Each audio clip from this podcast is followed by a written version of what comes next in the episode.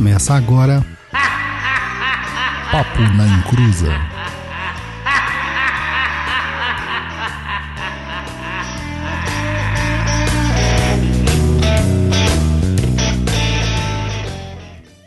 Começou! Aqui é Douglas Rainho e hoje eu tô triste e não vai ter fase de abertura, não.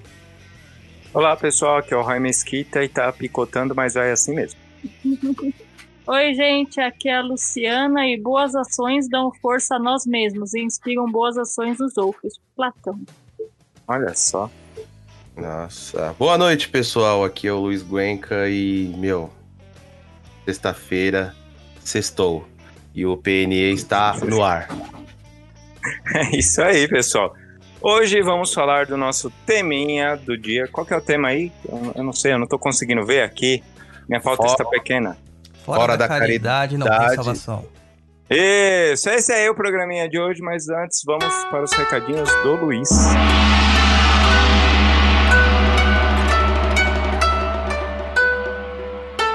Recados do japonês, né?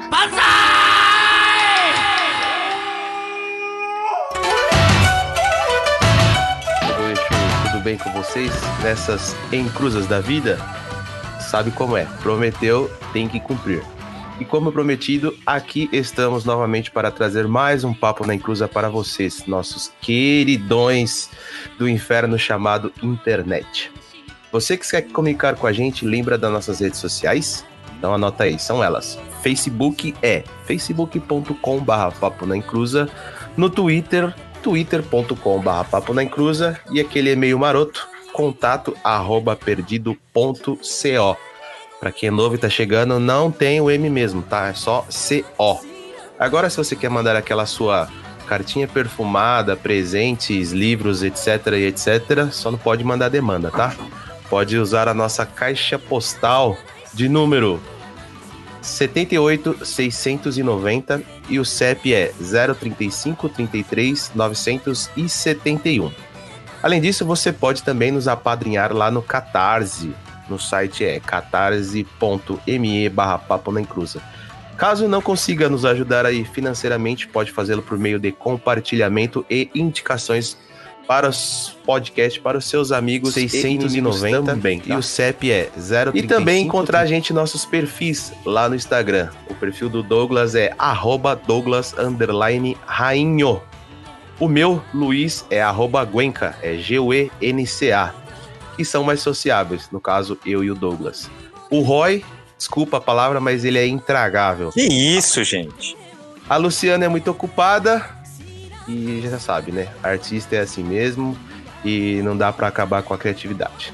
Então é isso aí, não se esqueça que o Exusada ainda continua é, com as inscrições abertas lá pra você pegar o seu livro maroto em busca dos 200% aí pra gente bater todas as metas e todo mundo ganhar lá os, os itens. Não se esqueça, acesse lá catarse.me barra exusada. E vamos que vamos, que tá mais aqui no ar, mais uma edição do nosso queridíssimo programa Papo na Encruza. Roy, sentimos a sua ausência, então Oh, obrigado, Luiz. segue o jogo. Então, pessoal, vamos lá. Amor sem beijinho, bochecha sem Claudinho, sou eu assim sem você. Circo sem palhaço, namoro sem abraço, sou eu assim sem você. Salvação sem caridade, caridade sem selfie no Instagram, sou eu assim sem você. É, se você faz caridade, você não precisa ficar postando, né, nas redes sociais, né? Tem necessidade disso, Douglas? Que a mão direita dá, a mão esquerda não precisa saber. É isso aí. Ó, é, para começar o programete aqui, eu fiz uma pesquisa. Eu tô pesquisador ultimamente. E tem algum celular tocando aí, ó, chamando aí, por favor. É, vamos lá. Caridade. Segundo o dicionário online de português, o significado da palavra caridade é amor a Deus e ao próximo. A caridade é uma das três virtudes teologais, segundo a doutrina católica. Disposição para ajudar o próximo, tendência natural para auxiliar alguém que está numa situação desfavorável, benevolência e piedade. No popular, amor ao próximo, agir por pura caridade. Aquilo que se oferece, a esmola, favor, benefício, fazer a caridade. expressão de bondade, compaixão. Cedeu-lhe vaga por caridade. Segundo a Wikipedia, a- o cristianismo afirma que a caridade é o amar ao próximo como a si mesmo. E afirma que se uma pessoa não se amar adulterando e mentindo a si mesma sobre as coisas que a rodeia, defendendo somente o seu ponto de vista, sem pensar no ponto de vista divino, pode estar amando, entre aspas, o seu próximo, mas da sua maneira. Pois quando mais buscar o esclarecimento divino sobre como amar a si mesma, maior poderá ser, a- ser o amor desta pessoa pelo seu próximo. Já o Espiritismo, a doutrina espírita entende a caridade como um dever moral de todo homem e que não se resume apenas ao auxílio material. No Livro dos Espíritos, na pergunta 886, Allan Kardec pergunta aos espíritos superiores: Qual é o verdadeiro sentido da palavra caridade como a entendia Jesus? Benevolência com todos, indulgência para com as imperfeições dos outros, perdão das ofensas. A caridade, portanto, reflete o princípio cristão fundamental de amor mútuo entre todos, independente da situação em que se encontra, tendo a aplicação no âmbito moral e material. E agora vamos também no budismo. Caridade ou dana é a primeira das seis perfeições ou paramitas e é similar à ideia cristã de caridade. E na Umbanda? A caridade dentro da religião umbandista é uma premissa, pois segundo a definição do espírito manifestado através da mediunidade do Zélio, Zélio é por os íntimos, né? Então, a Umbanda é a manifestação do espírito para a prática da caridade. E na etimologia da palavra caridade, segundo o site gramatica.net.br, a palavra caridade tem sua origem no latim, de um termo que significa afeto ou estima, caritas. Este termo latino, por sua vez, é derivado de outro, carus, que significa agradável, querido. Este último deu origem também ao termo caro, quando se refere a alguém que se tem afeto, como em caro amigo. Então eu acho que deu, né, pra Acabar com o programa. Bo- Boa noite, pessoal. Fiquem aqui, né? Um abração. Com, é, é, vão lá, faça a contribuição no eixo usado e tchau, tchau. Brincadeira. Então, e aí? Agora a gente pode perguntar para cada um. Douglas, você, vamos começar com você, sempre. É, sempre, né? Poxa, É, para você, o que no caso é a caridade?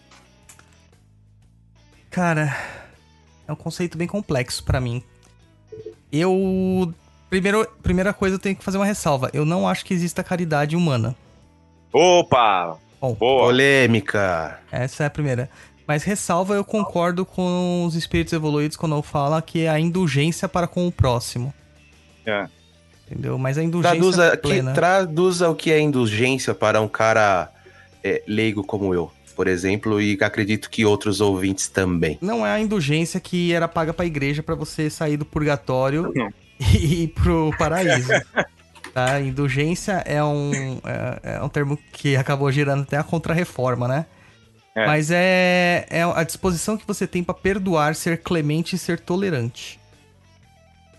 Entendeu? Isso. Então, caridade pra mim não é dar, mas é, é- é saber interpretar o outro como ele realmente é. Legal. Legal. Legal. Muito bom. Luciana?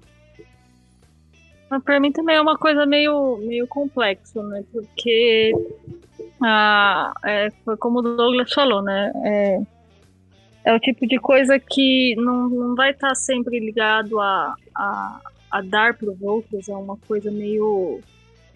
É, é, eu, eu acho bem complicado, porque caridade é, é colocada na cabeça das pessoas como se elas tivessem que se sacrificar por outros para ter e no fim das contas vira uma coisa de salvação e para mim a caridade deveria ser um ato é, natural deveria ser natural de todo mundo fazer determinadas coisas porque é, básico mas é, ainda acho que ele tem, tem muita distorção é, um- é uma coisa com muita distorção que é ensinado em- em- erroneamente, né, às vezes, e até porque é o que cada um aprende de uma maneira, é uma questão também de paradigma, né, cada um aprende de uma maneira e aí fica essa interpretação bem louca, né. E Luiz? Ixi. Cara, assim, como eu sou do fora aí do, de toda a religião, acho que caridade é você é, fazer algo pro- pelo próximo que está necessitado, se coloque no lugar dele, que você gostaria que alguém fizesse por você. Certo. É, seja ele, tipo assim, um exemplo, seja se você estiver passando fome, alguém te dá um prato de comida, seja se você precisa de uma palavra, alguém vai lá e te dá uma palavra amiga, se você precisa de um carinho, alguém vai lá e vai te dar esse carinho. É, eu acho que é ajudar o próximo, mas sem esperar recompensas por isso, entendeu? Assim, pelo simples fato de ajudar. Não que eu, tipo assim, eu vou ajudar porque é, eu vou ter meu espaço no céu, vou ser Sim, perdoado sim, ajudar por por Deus. ajudar, né? Sim, exatamente. É que tem gente que fala assim, ah, eu ajudo para ter meu espaço no, no, no céu, enfim. Pra ter recompensa, né? Isso, exatamente. É você ajudar alguém é, como você gostaria que alguém te ajudasse, no caso você tivesse necessitado na mesma situação que aquela pessoa. Certo, isso aí. Eu também acho que é você fazer o pró, pro próximo aquilo que você gostaria que fizessem para você, te tratar com respeito, te tratar com educação. É, precisando de um auxílio, você ajudar a pessoa ali. E é, mas eu acho que foi bastante banalizado, né? A, a caridade no meio cristão, no espiritualista também, onde as pessoas agora elas só querem fazer algo para elas alcançarem um, um nirvana doido na cabeça delas, onde elas vão ser. é, eu, eu acredito ainda que é o, o medo do umbral. O que, que vocês acham? O que você acha disso, Douglas? Cara, ainda é o medo cristão do inferno, na verdade. né? Isso, isso, isso. Porque onde é muito divulgada a caridade, por incrível que pareça, é no meio espírita. Isso. O, o- o espírita ele se comporta como eh, se não tivesse caridade, não houvesse nada. E muitas vezes ele mesmo não entende o que é caridade. É. Então, o espírita hoje, e não é o espírita, já começou. Segue preceitos totalmente diversos do, do espiritismo em sua concepção. É, elencou essa frase, né, de uma forma até dogmática, o que já vai contra os preceitos espíritas, né? De que fora da caridade não há salvação. Em contraposição à frase clássica da igreja, né? Que seria fora da igreja não há salvação. Só que se, É gente, isso. só que se a gente começar a pensar sobre a etimologia das palavras, nós vamos ver que iglesia, né? A igreja, ela tem muito a ver como comunidade. Ou seja, se você se ausentar da convivência com os seus próximos e semelhantes, você não vai se salvar. Então não adianta se colocar num castelo alto, recheado de tesouros e tudo mais, que você não vai encontrar salvação. Você só encontra salvação na convivência com os, os seus iguais e com os seus diferentes. Então, as pessoas elas pegam as frases e elas não compreendem o que elas encerram em seus sentidos, né? Sim. Então, é, é, então você acha que, por exemplo, é, você que é um bandista, que frequenta terreiro tal, é, que essas pessoas que criam as suas comunidades ali, é, claro que um au- auxilia o outro, mas quando é mais voltado ao auxílio do pai de santo, no caso, é, fugiu totalmente do- da caridade? Cara, eu não entendi nada do que você falou, mas tudo bem. Vamos lá de novo. Por exemplo, existem pais de santo, Certo. né, que eles falam que vai lá trabalhar por caridade, ou próximo, Ah, sim, atender sim, as sim, pessoas. Não só pai Entendeu? de santo, né? Médium também, né? Ah, hoje eu vou prestar minha caridade servindo de médium, né? E- isso, exatamente. Uhum. Só que na hora que chega lá no terreiro, ele só quer ser tratado como reizinho. Onde Ok. não existe uma caridade. Mas ele fica falando isso e as pessoas, os frequentadores, ali no caso os médiums, acreditam que eles estão fazendo a caridade bajulando o pai de santo. Agora, acho que eu deu pra entender direitinho. É, então, vamos lá. Primeira coisa, quem faz caridade não é o médium ou o pai de santo. Quem faz caridade é a Certo. entidade. A entidade, ela tá dispondo de um tempo dela para estar ali, para auxiliar os próximos. Mas o médium acha que só porque ele tá ali, de vez em tá tomando uma cerveja, ele tá fazendo alguma coisa. Não, ele não tá, ele tá se ajudando. É diferente. Então não é uma caridade, porque caridade é para ajudar ao próximo. Né? Autoindulgência não é caridade. E então o, o- essas pessoas que fazem as coisas para agradar o Pai de Santo, achando que tá ajudando o Pai de Santo, também estão fugindo totalmente da caridade, ela não tá ajudando nada. E a missão de Pai de Santo, né, eu de dirigente, nem gosto desse termo Pai de Santo, de dirigente espiritual, ela é uma missão, ela é uma obrigação. Ela não é, vamos dizer, facultativa. Ou você é ou Mas- você não é. Mas você não acredita que daí a pessoa que ela tá ali fazendo parte daquela comunidade. Isso eu tô falando até pra alertar a galera que tá passando por isso e não, não se ligou. É, e, o, e, o, e o, a autoridade ali na casa, no caso, ela tá falando que aquilo ali não, tá ajudando ali, tá ajudando os irmãos e não sei o que lá. Só tá criando uma, uma sociedade ali entre eles é, que só eles se ajudam, só eles fazem as coisas por eles e ficam presos ali e eles acreditam que estão salvando o mundo. Sim, sim, é, cria o sectarismo, né? Isso. É, esse sectarismo. É, ó, novamente voltando àquela frase, fora da igreja, no sentido de comunidade, não há salvação. Comunidade é o diverso, não é só o igual. Aham. Entendeu? Então, os, os evangélicos, eles têm muito disso, né? De se auxiliarem é, dentro da sua própria congregação. Isso. Só isso. que a partir do momento que ele não aceita uma pessoa de fora, ele já está errado. Lembrando que um dos maiores gestos de caridade que a gente tem nos textos espirituais, nos textos religiosos, é a própria parábola do samaritano, né? Do bom samaritano. E o samaritano, para quem não conhece, era uma pessoa considerada herética para os judeus, um pagão. É, era um infiel. E ele foi o único que demonstrou verdadeira caridade segundo os textos judaicos. Pro- Provando É. que você encontra é, essa pregação fora. Paulo também, né?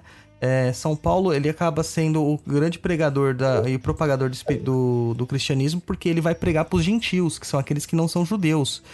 Então você vê que ele foge um pouquinho da, da, da comunidade fechadinha dele, da egrégora fechada, para expandir para outros âmbitos e tal. Então não adianta você Pra levar, né? O... Isso. Não adianta você ficar fechado dentro do seu mundinho que você não tá fazendo nada. Você só tá ficando alienado.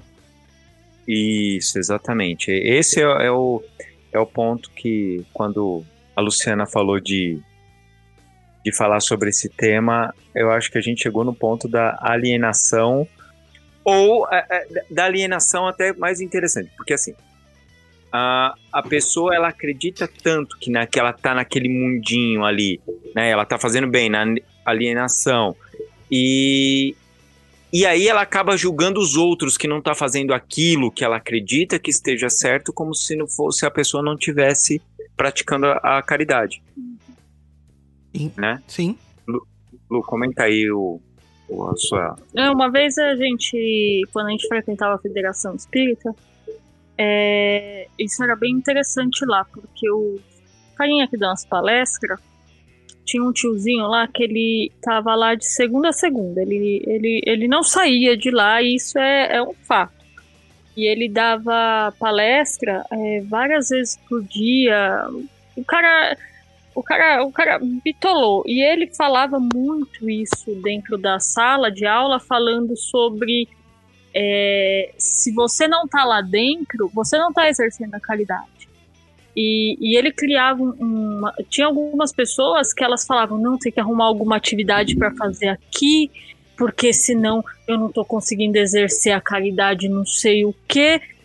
E, e ele ia passando aquele negócio, aquilo, e assim, na, na sala, nesses, nesses, nesses estudos que tem lá, é tipo 60 pessoas, não é, Rô? É, é mais ou menos isso mesmo. é muita gente pra uma pessoa ficar falando isso e é tipo, não, você tá fazendo caridade estando aqui dentro, fazendo. é, dando passe, fazendo qualquer coisa. Não tô falando que não é legal fazer isso. Se você tá dentro da, da, da, da ideia do espiritismo ou de qualquer religião que for, é legal você ajudar. Só que achar que é fazer caridade é só dentro daquele meio, é, eu achava que já fugia da ideia do que eles passavam de espiritismo lá, né? Afinal de contas, é, o espiritismo é mega amplo, ele, ele vai falar de várias coisas. Porra, você lê o evangelho, é, você faz evangelho no lar e você não, não tá aprendendo nada. Então, parece que não. E, e quando você pegava, assim, esse tipo de coisa, você, é, eu, a gente frequentava lá de sábado. O, o curso que a gente fazia era sábado. Eu só aparecia lá de sábado. Quem já ouviu o Papo na Encruza sabe por que, que eu ia fazer esse curso na federação. Mas é, muita gente tava lá de sábado, mas já arrumava uma outra atividade porque não tem que fazer a caridade e meio que virava um, um, um pedacinho no céu. E aí eu olhava e falava, cara, muito. É o umbral, né? Senão eu vou pro umbral, meu Deus céu, todo mundo passa pelo umbral, mas eu quero passar e sair rápido. E aí você falava, cara, virava uma loucura. E aí você. E era muito interessante, porque chegava lá, né? Dentro da sala de aula, todo mundo era irmão, abraçava, uma gracinha. No corredor, Douglas, eu te juro por Deus, umas seis, sete vezes. Ó, a gente fez curso lá três anos. É quase três Sei- anos. Não, três anos. Três anos, a gente não foi pro quarto. A gente passava, as pessoas não davam boa tarde pra gente. Uhum. Quando eu tava dentro da sala, oi, boa tarde, tudo bem? Vinha te dar beijo. Eu falava, cara, você passou do meu lado, você olhou na minha Na cara. escada, né? Na, escada. Porque assim, a escada. Para, pega- para, o pessoal tinha miopia, rapaz, É. enxergava. É ô, ô. engraçado porque os corredores lá da federação, quem já foi, quem já subiu as escadas para salas, sabe que é mega apertadinho. É. Então, quer dizer, a gente passa todo mundo encoxadinho, todo mundo bem, bastante calor humano na hora que você tá subindo aquelas escadas. E as pessoas não olhavam, a galera ia pro metrô pro mesmo caminho e não, e tipo, Não ia junto, não né? ia junto, Conversando. não, cada um ia para um canto, aí a gente via gente xingando na rua. Não, não quer dizer que o cara não possa fazer isso, quer dizer que ele não possa ficar puto. Mas até aí você olha e fala assim: peraí, tem algumas coisas que não tá batendo com você ali dentro é um cara. Ah, mas é, mas eu fiquei puto porque o Mendigo me pediu um cross aqui na frente da federação. Aí você olha e fala, cara, é. Tá, tem todo um, um- um monte de coisa que pode ter na vida de uma pessoa. Mas algumas características da porta pra fora não batia com o cara dito lá dentro. A gente pode estar puto, mas tem determinadas situações que a gente precisa ter um pouco de, de virar a chave, de olhar e falar, não, peraí, não é porque eu tô puto e passou o cachorro de rua perto de mim, eu vou chutar ele. E lá dentro eu aprendi que eu tenho que ser bom com todas as coisas. Aprendi a falar manso, porque eu sou espírita. E aí você chega na rua, você des- descabela o palhaço. Mas não quer dizer que você também tem que ser santo o tempo todo. Mas. É, e eu percebi depois isso dentro do, da Umbanda. ah, que eu frequentei, pode não ser do lado muito das boas. Mas é, tinha essa bitola muito forte Sim. do- das Tinha. pessoas querem é, lá dentro, nossa, todo mundo fala manso, todo mundo é bonzinho pra caramba, porque os pais e mães orixás. Mas saía. Tava lá no, no chifre na namorada. Tava. Polêmicas. Ratinho! Denúncia. É, é bu- é olho na bunda da irmãzinha. Ui! E aí você olha e fala, "Pá, peraí, ali dentro, ah, mas eu posso olhar a bunda da menina na rua? Pode, querido, lógico que você pode. Mas às vezes você prega algumas coisas lá dentro que na hora de você dar, às vezes, um exemplo, porque é, olhar a bunda da irmãzinha, tudo bem, mas aí você não pode chegar lá dentro, porque olhar a bunda da irmãzinha é errado, hein? Porque, ué, uai, uai, uai, é errado ou não é? Você faz ou não faz? Não, gente, pode olhar a bunda da irmãzinha. Sei lá, né? Não tô falando que é pra olhar pra bunda de ninguém. Mas, que aqui é complicado. É complicado. Ah, eu já tava é. me sentindo liberado, Luciana. Eu já tava começando a praticar. Já tô te castrando eu- desde eu já- agora. Eu já, eu já tava abrindo um site aqui com o final X aqui, rapaz. Ah, mas esse deixa, por isso que tá lá. Esse é permitido. Mas aí você olha assim e fala, não sei, tem algumas coisas que eu achava muito bizarro e, e aí se. E aí é engraçado, né? Porque aí a carapuça veste, né? Eu vi dentro do, do terreiro o cara lá dentro ele ser o, o, o santo, né? O cara bom, né? Não sei o quê. O Roponopono. É, ai, eu tenho uma raiva desse negócio aí. Ho'oponoponomastê, que nem o Daniel fala. O Daniel fala, é. Aí fazia todo esse negócio aí, aí saía, ele ainda tava roponopono. Aí se eu falasse alguma coisa, o Rodrigo ou outro coleguinha falasse, a gente tomava bronca, a gente tomava pito. Porque, olha, você acabou de sair de um lugar elevado, você não pode ser um escroto. Mas eu nunca falei que eu não era. eu, nunca, eu nunca fingi ser uma coisa que eu não sou. Mas. Mas aí, se essa pessoa tivesse a atividade do escroto, ela fizesse isso, se sente no direito de repreender os outros e não olhar para a própria bunda. E, e, essas coisas é bem complicado. Eu acho que hoje em dia tem um, uma alienação assim. É, antigamente, ainda quando eu ia para o espiritismo era bem mais nova, é, eu acredito que tinha muito a ver com puta, eu vou fazer isso porque eu não quero ir para um Brau, eu quero ir lá ficar com, com o Chico Xavier, com o André Luiz, uhum. eu quero ir para o nosso lar. Hoje, eu acho, não, não tô falando do espiritismo até mesmo porque eu não vou mais, então não sei como é que tá dentro das casas espíritas, não posso falar, não posso ser injusta. Mas o que eu vi dentro da Umbanda há pouco tempo não era uma questão de também não querer ir para um umbral, é uma questão mais bem mais egóica, uma coisa bem mais eu sou bom, eu sou bom. Eu vou morrer e vou ficar virar caboclo, né? Eu vou morrer e vou virar caboclo, eu sou bom. Eu sou bom. E aquele negócio meio que é o negócio de enfiar o dedo na cara e falar, porque eu estou fazendo caridade. Como se. Eu fazer... sou melhor que você. É isso. isso. Você distribui um cartão, né? Escrito, olha, essa daqui, ó. Pegar uma lista, fazer, olha aqui tudo que eu já fiz hoje. É, é, é aquele sabe, negócio, né? pode falar, pode, é, Sabe que eu acho que muito disso aí é justamente por causa dessa essa falta de informação sobre o que, que é a, o espiritismo em si. O próprio espírita, ele não conhece as origens do espiritismo. O próprio espírita uhum. acha que está praticando o espiritismo, na verdade está praticando um catolicismo com espíritos. Sim. Entendeu? Então, é, quando você começa a remontar lá no, no, no princípio de, da, do espiritismo, quando o Kardec ele preconiza, junto com os espíritos evoluídos, sobre essa questão da caridade, é, a caridade que o Kardec presta é emprestar o seu próprio tempo, espaço, dinheiro do bolso para lançar os livros, para fazer uma interpretação dos fenômenos. Isso era uma caridade. Isso. Sim. Entendeu? É permitir Sim. que espíritos de todas as estirpes se manifestassem nas mesas comunicantes para trazer a, a sua palavra. Esta é uma caridade. Uhum. Aí uhum. quando vem pro Brasil, se torna uma religião de elite. Então vai para as por quê? Até porque é uma religião que tem, a, tem muita literatura, é necessário você saber ler e escrever é, para poder consumir e acaba elitizando essa situação. Porém, nós temos um passado muito, muito católico e muito forte. E essas pessoas, para querer fazer aquela, aquele rompimento rebelde, sabe a rebeldia do, do, do adolescente? Sim. É, cara, o pai paga a mesada, o pai paga a escola, mas o cara é só revoltado, sem calma. Uhum. Esses são os espíritas. Infelizmente, Sim. esses são os espíritas. Sou revoltado com a ordem da igreja. Só que eles não veem que eles estão fazendo a mesma coisa. O umbral hoje é o novo inferno.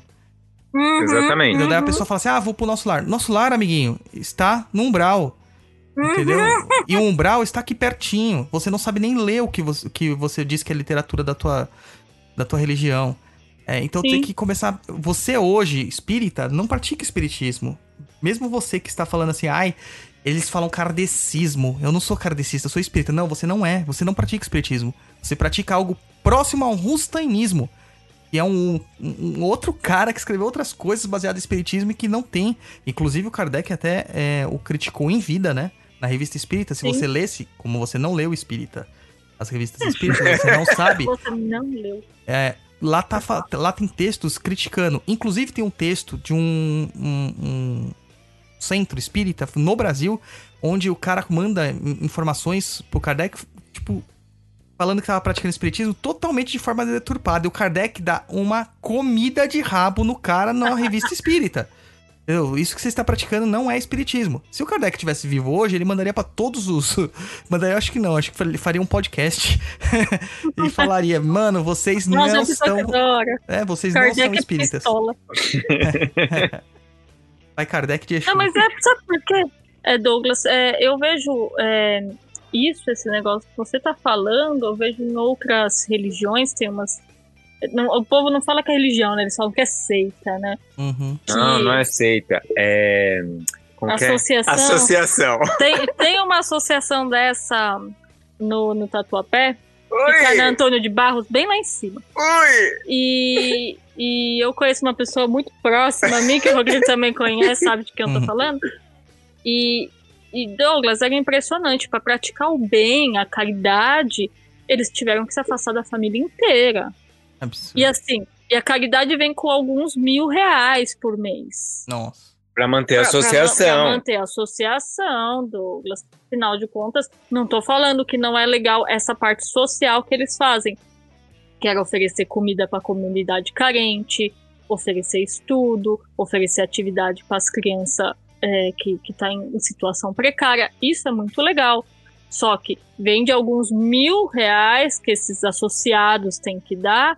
E cada. Não, porque daí isso retorna muito mais. É, não, é, aquele não. pensamento, o deixa eu segredo. falar, deixa eu falar, claro, deixa eu calar a boca. claro.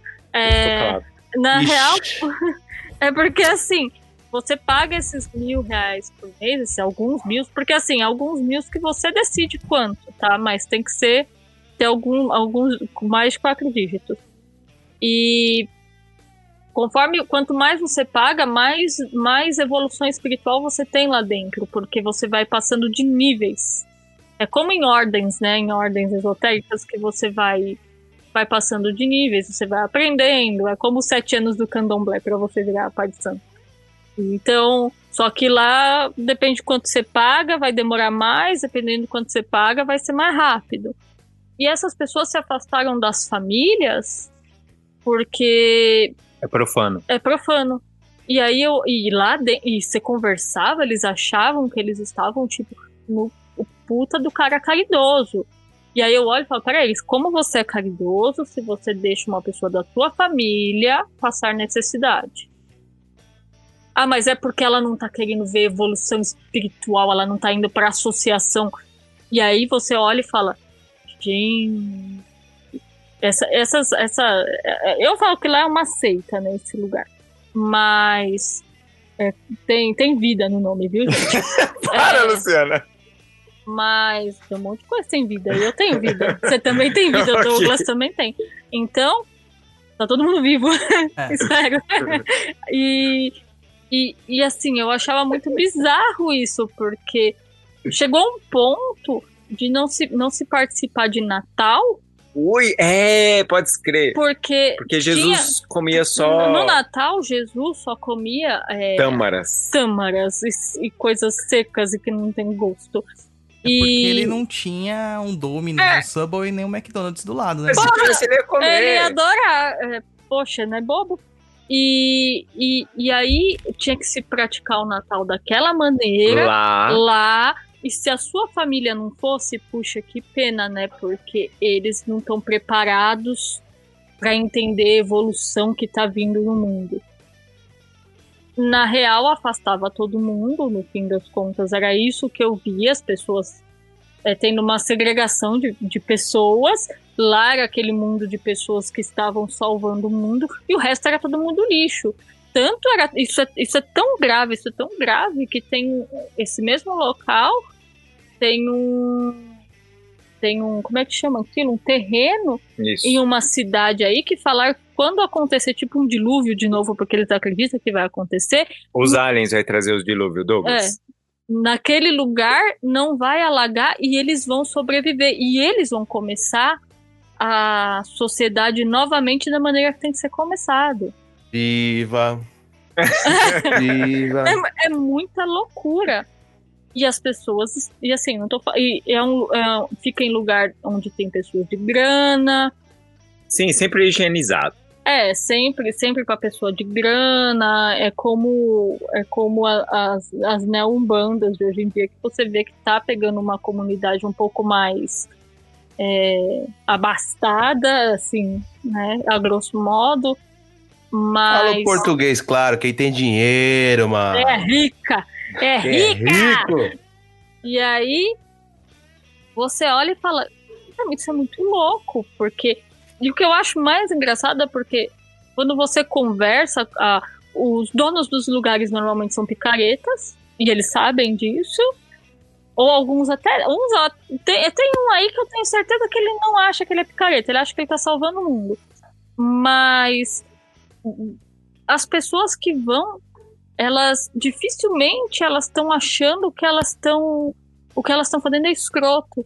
Essas pessoas mesmo que eu conheci, ela não achava. Ele achava que ele assim era friamente que ele realmente estava fazendo uma coisa que era altruísta. E você olhava e você falava: "Não, mas isso, isso, isso". Não, não. É que você não consegue enxergar Você com os olhos da, da associação. Você não entende o pensamento da associação. E eu olhar e falar, não, cara, eu entendo, mas tá errado. Ah, não, não, é você não consegue entender. Isso é muito doido, porque eu acho que hoje tem, tem lugares que as pessoas têm medo do inferno ou do umbral, e tem lugares que a pessoa ela tá ali porque ela vai se salvar, sim, ela é boa, ela é boa. E é muito engraçado porque é, é, é, é bem interessante isso. Olhar e falar assim, não, mas eu sou uma pessoa boa, eu sou uma pessoa que faço bem, olha aqui os boletos dos lugares que eu ajudo. É muito ascensionado, né? É, e é, isso é muito doido. É muito doido. É, é- é- hoje eu acho que na, na Umbanda tem uma, uma loucurinha dessa bem grandona. E. Ai, gente, meu cachorro tá latindo. É, e, e, e no Espiritismo, até onde eu tinha visto, na, na, na, federação tinha bastante. Mas era uma coisa que eu já via. Mas é aquilo que Douglas já falou também. No Espiritismo tem a pira do, da, do, do cara ter inventado uma loucura e achado que aquilo é Espiritismo e virou uma, uma mistureba com, com, com o católico. Então ele acha que ele vai pro inferno de algum jeito. Então ele tem que passar o dia para se salvar. E praticamente virou uma beata. Também que o cara faz o que ele bem entender. Mas eu acho que do momento que às vezes ele perde o tempo até com as pessoas, com a família dele, então, esse cara mesmo que eu comentei que era palestrante lá, ele falava, não, eu, eu hoje minha neta vai em casa, mas eu não vou ver porque eu tenho que estar aqui, porque é primeiro aqui.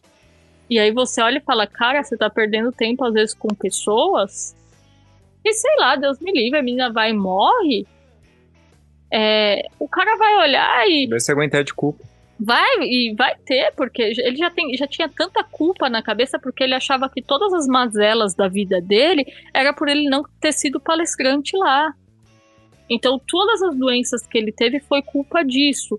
Todo o, o, o problema familiar que ele tinha era culpa disso. É, também não estou falando que ele não. que pode não haver, mas o cara também atribui tudo, ele joga tudo nas costas daquilo e passar o dia inteiro, não sei- não pra mim tem um- umas coisas que é mega bitolado, eu acho eu acho esquisito demais. Quer ver uma coisa que eu, eu, eu frequentei muitas casas espíritas. Não estou falando do espiritismo mal aqui, eu estou citando o espiritismo porque esse, esse é o mote do espiritismo, né? Fora da caridade não há salvação, ou não tem salvação. Mas eu frequentei casas espíritas que me perturbaram de tal forma que no meio de uma palestra é, de uma pessoa um pouco mais simples, a dirigente da casa começava a gritar. Falando, não é assim, não é assado. E eu achava aquilo muito louco. Ou outras. igreja evangélica. É, ou em outros locais onde que durante a, a pessoa palestrando, ela, as pessoas, os dirigentes, né, começavam é, a gritar senha número não sei o que pra câmara de passe. Eu falo, cara, o pessoal vem aqui pra, pra passe. O pessoal vem aqui, tipo, pra ficar gritando pra aparecer pros outros. Uhum. Entendeu? É uma loucura doida mesmo. Uma loucura doida. É, pleonasmo. tem os bagulho, umas coisas meio que. Um, um negócio do eco tem umas coisas muito, muito bizarras, porque eu acho que tá. Já, já assolava as religiões, é isso desde sempre. Se falar que não, alguém que sempre quis aparecer, sempre existiu. Isso não. Mas eu acho que hoje, com o advento da internet. Coisas de velho. As pessoas. Porque hoje é, é entrar, botar a carinha na, tele, na, na, na- televisão do YouTube e, e falar coisas. E você olhar e falar, mas você tá falando porque você quer ajudar as pessoas, porque você quer passar uma informação, ou porque você quer ver o quanto as pessoas vão se ver, ai, como você é linda. Nossa, gata, maravilhosa, divina. Olha, eu não ligo não. Se quiser falar que eu sou, pode falar que meu acidente de leão gosta bastante.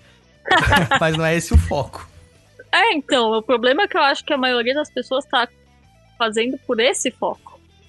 Então, isso é complicado, né? Porque você sabe, você sabe melhor que ninguém o tanto de groselha que tem por aí. E tem pessoas que, antes de, de, de gravar um vídeo no YouTube, fez babyliss, tomou um banho de espuma, lua de Smart mel. Free, Smart Fit. É, Smart Fit. Eu prefiro Smart na Fritas. na cara, tirou a sobrancelha. É, não, tô falando que as pessoas não tenham que se cuidar. Mas você olha e você fala assim, cara, você praticamente pagou um maquiador pra cuidar da sua aparência, pra você poder gravar um vídeo no YouTube pra falar assim, gente, a Umbanda é linda. A caridade. A caridade, o caboclo, Com Exu. fone, com fone de Exu é- ouvido. Exu, fim. E aí acabou e as pessoas, nossa, você é demais, você me emociona. E você vê que. Parece o cigano Igor falando. E as pessoas, ela- elas estão tão carentes também de alguém falando alguma coisa legal, que qualquer maluco, às vezes, que diz qualquer coisa, é, tá, tá legal. Se você. Eu conheço um- um- uma pessoa que, que a pessoa abriu um, um templo que é uma, uma loucura foda. Ela vai desde a fraternidade branca até a incorporação de caboclo. E assim, a, come- começava com moeda de troca, hoje é mensalidade. É gratiluz. É mas é gratiluz, sabe? E aí você olha e fala, gente, é. Tá fer- tão ferrado. O mundo tá ferrado, o mundo tá perdido.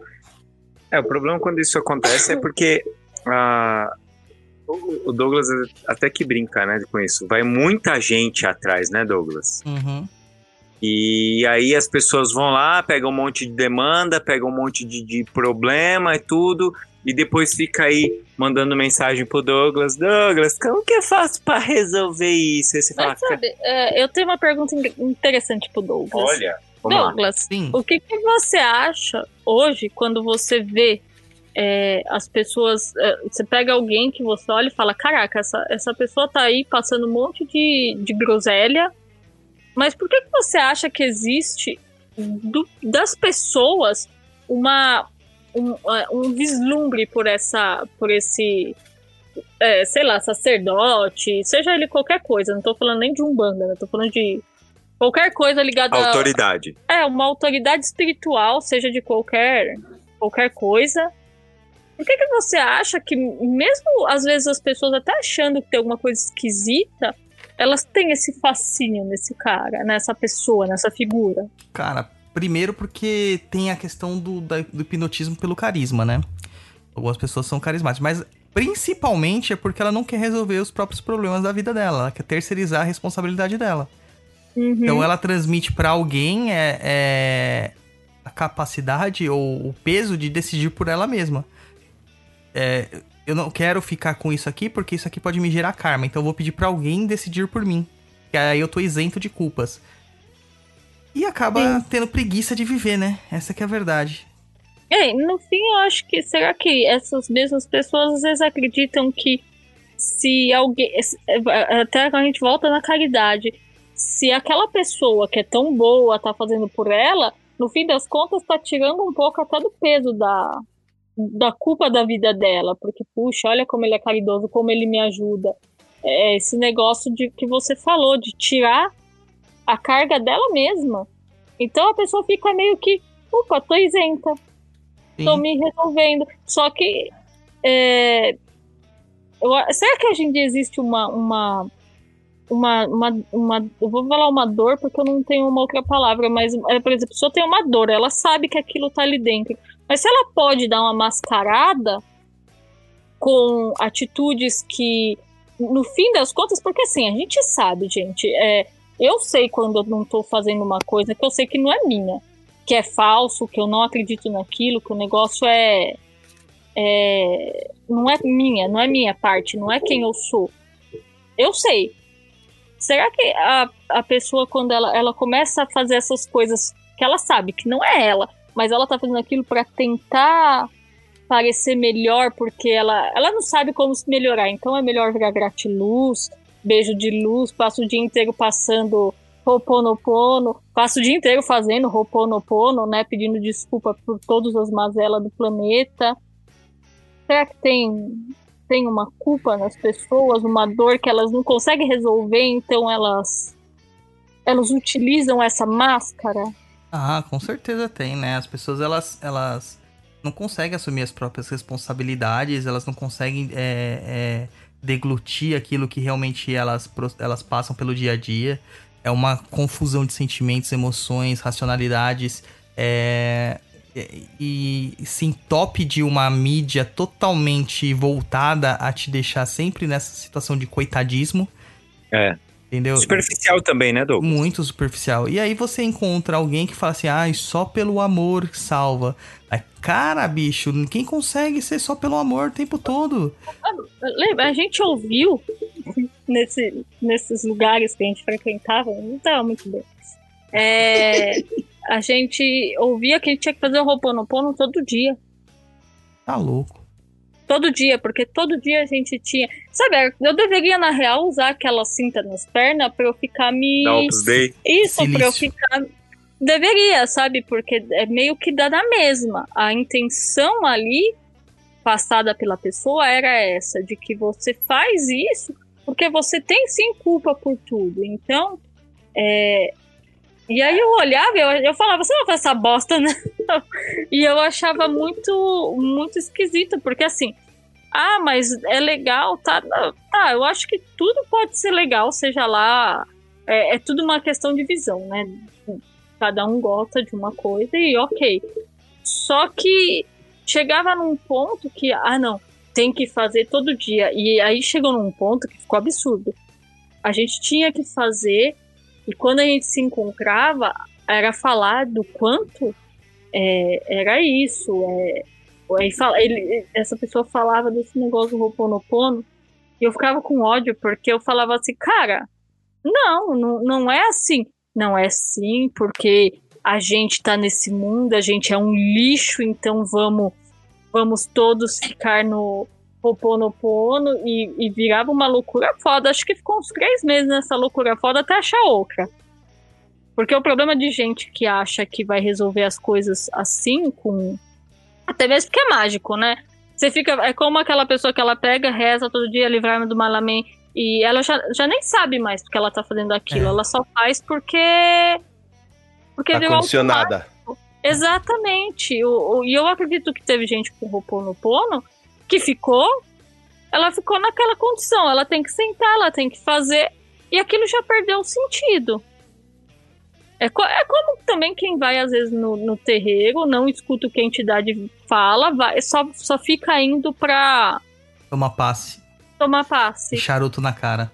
É, e aí a entidade vai, às vezes a entidade tá falando umas coisas legais, mas entra por um e sai pelo outro, mas ela. Ela, aí ela fala assim: não, é que eu tenho que ir todo sábado no terreiro. Essas pessoas vão tomar passe com o Severino ele fala: passe, passe daqui, vá-se embora. É, A, a O- questão o- ali. O Carlos tá falando aqui, ó, Roy, no, no chat, aqui, ó, "Ah, o amor não salva tudo, só ver o tanto de homens matando por amor. Então, Carlos, mas isso não é amor, cara. Não, é A questão é que você acaba é, polarizando tanto sua vida, tanto as suas condições, as suas questões internas, rejeitando um lado seu, criando uma sombra tão grande que uma hora a sombra te engole, cara. Entendeu? Daí Isso. você polariza. É, o- justamente é isso que nós estamos falando. A, a gente tem que ser íntegro e tem que ser é, sincero. Não adianta você é, investir uma carapuça de ai, como eu sou bonzinho porque eu faço caridade, porque não adianta, cara. Você pode sentir nojo de entregar é, marmita na rua quando o mendigo vier todo sujo pra você. Isso não faz você pior. Entendeu? O Roy Isso. odeia dar a mão pra gente suja. É, verdade. Eu- eu é, que eu, é que eu não gosto de ficar com as mãos sujas, então. É, eu Pra também é não gosto, cara. Eu sou o tiozinho do álcool gel, praticamente. Eu também. é verdade, o Rodrigo tem na mochila. É, então, cara, essa coisa assim de se criar uma falsidade em cima da sua personalidade é o que polariza e que acaba criando uma situação intragável, que nem o Roy. Entendeu? Ah, que isso? Mas é, não é amor. O amor salva, sim. Mas é que a definição de amor é tão mais ampla e tão mais complexa que nós não temos capacidade de compreendê-la. É, eu, eu, eu- Douglas, também entra aquela questão do, por exemplo, a- as pessoas elas, elas gostam de ter uma autoridade, né? Um mago, Uhum. um pai de santo, É a qualquer coisa. carteirada, né, mano? Isso, ela gosta. Vou começar a distribuir Por a minha exemplo. carteirinha. É, por exemplo, o, uma coisa que eu reparo com alguns ouvintes do Papo Nem Cruza é que alguns programas e algumas coisas que a gente fala incomoda demais, demais, demais eles. Não pela questão da gente olhar e falar assim, não, ó, aqui o que a gente tá falando é a verdade, a nossa verdade absoluta, nós somos autoridade, porque nós é isso, isso, isso. Não.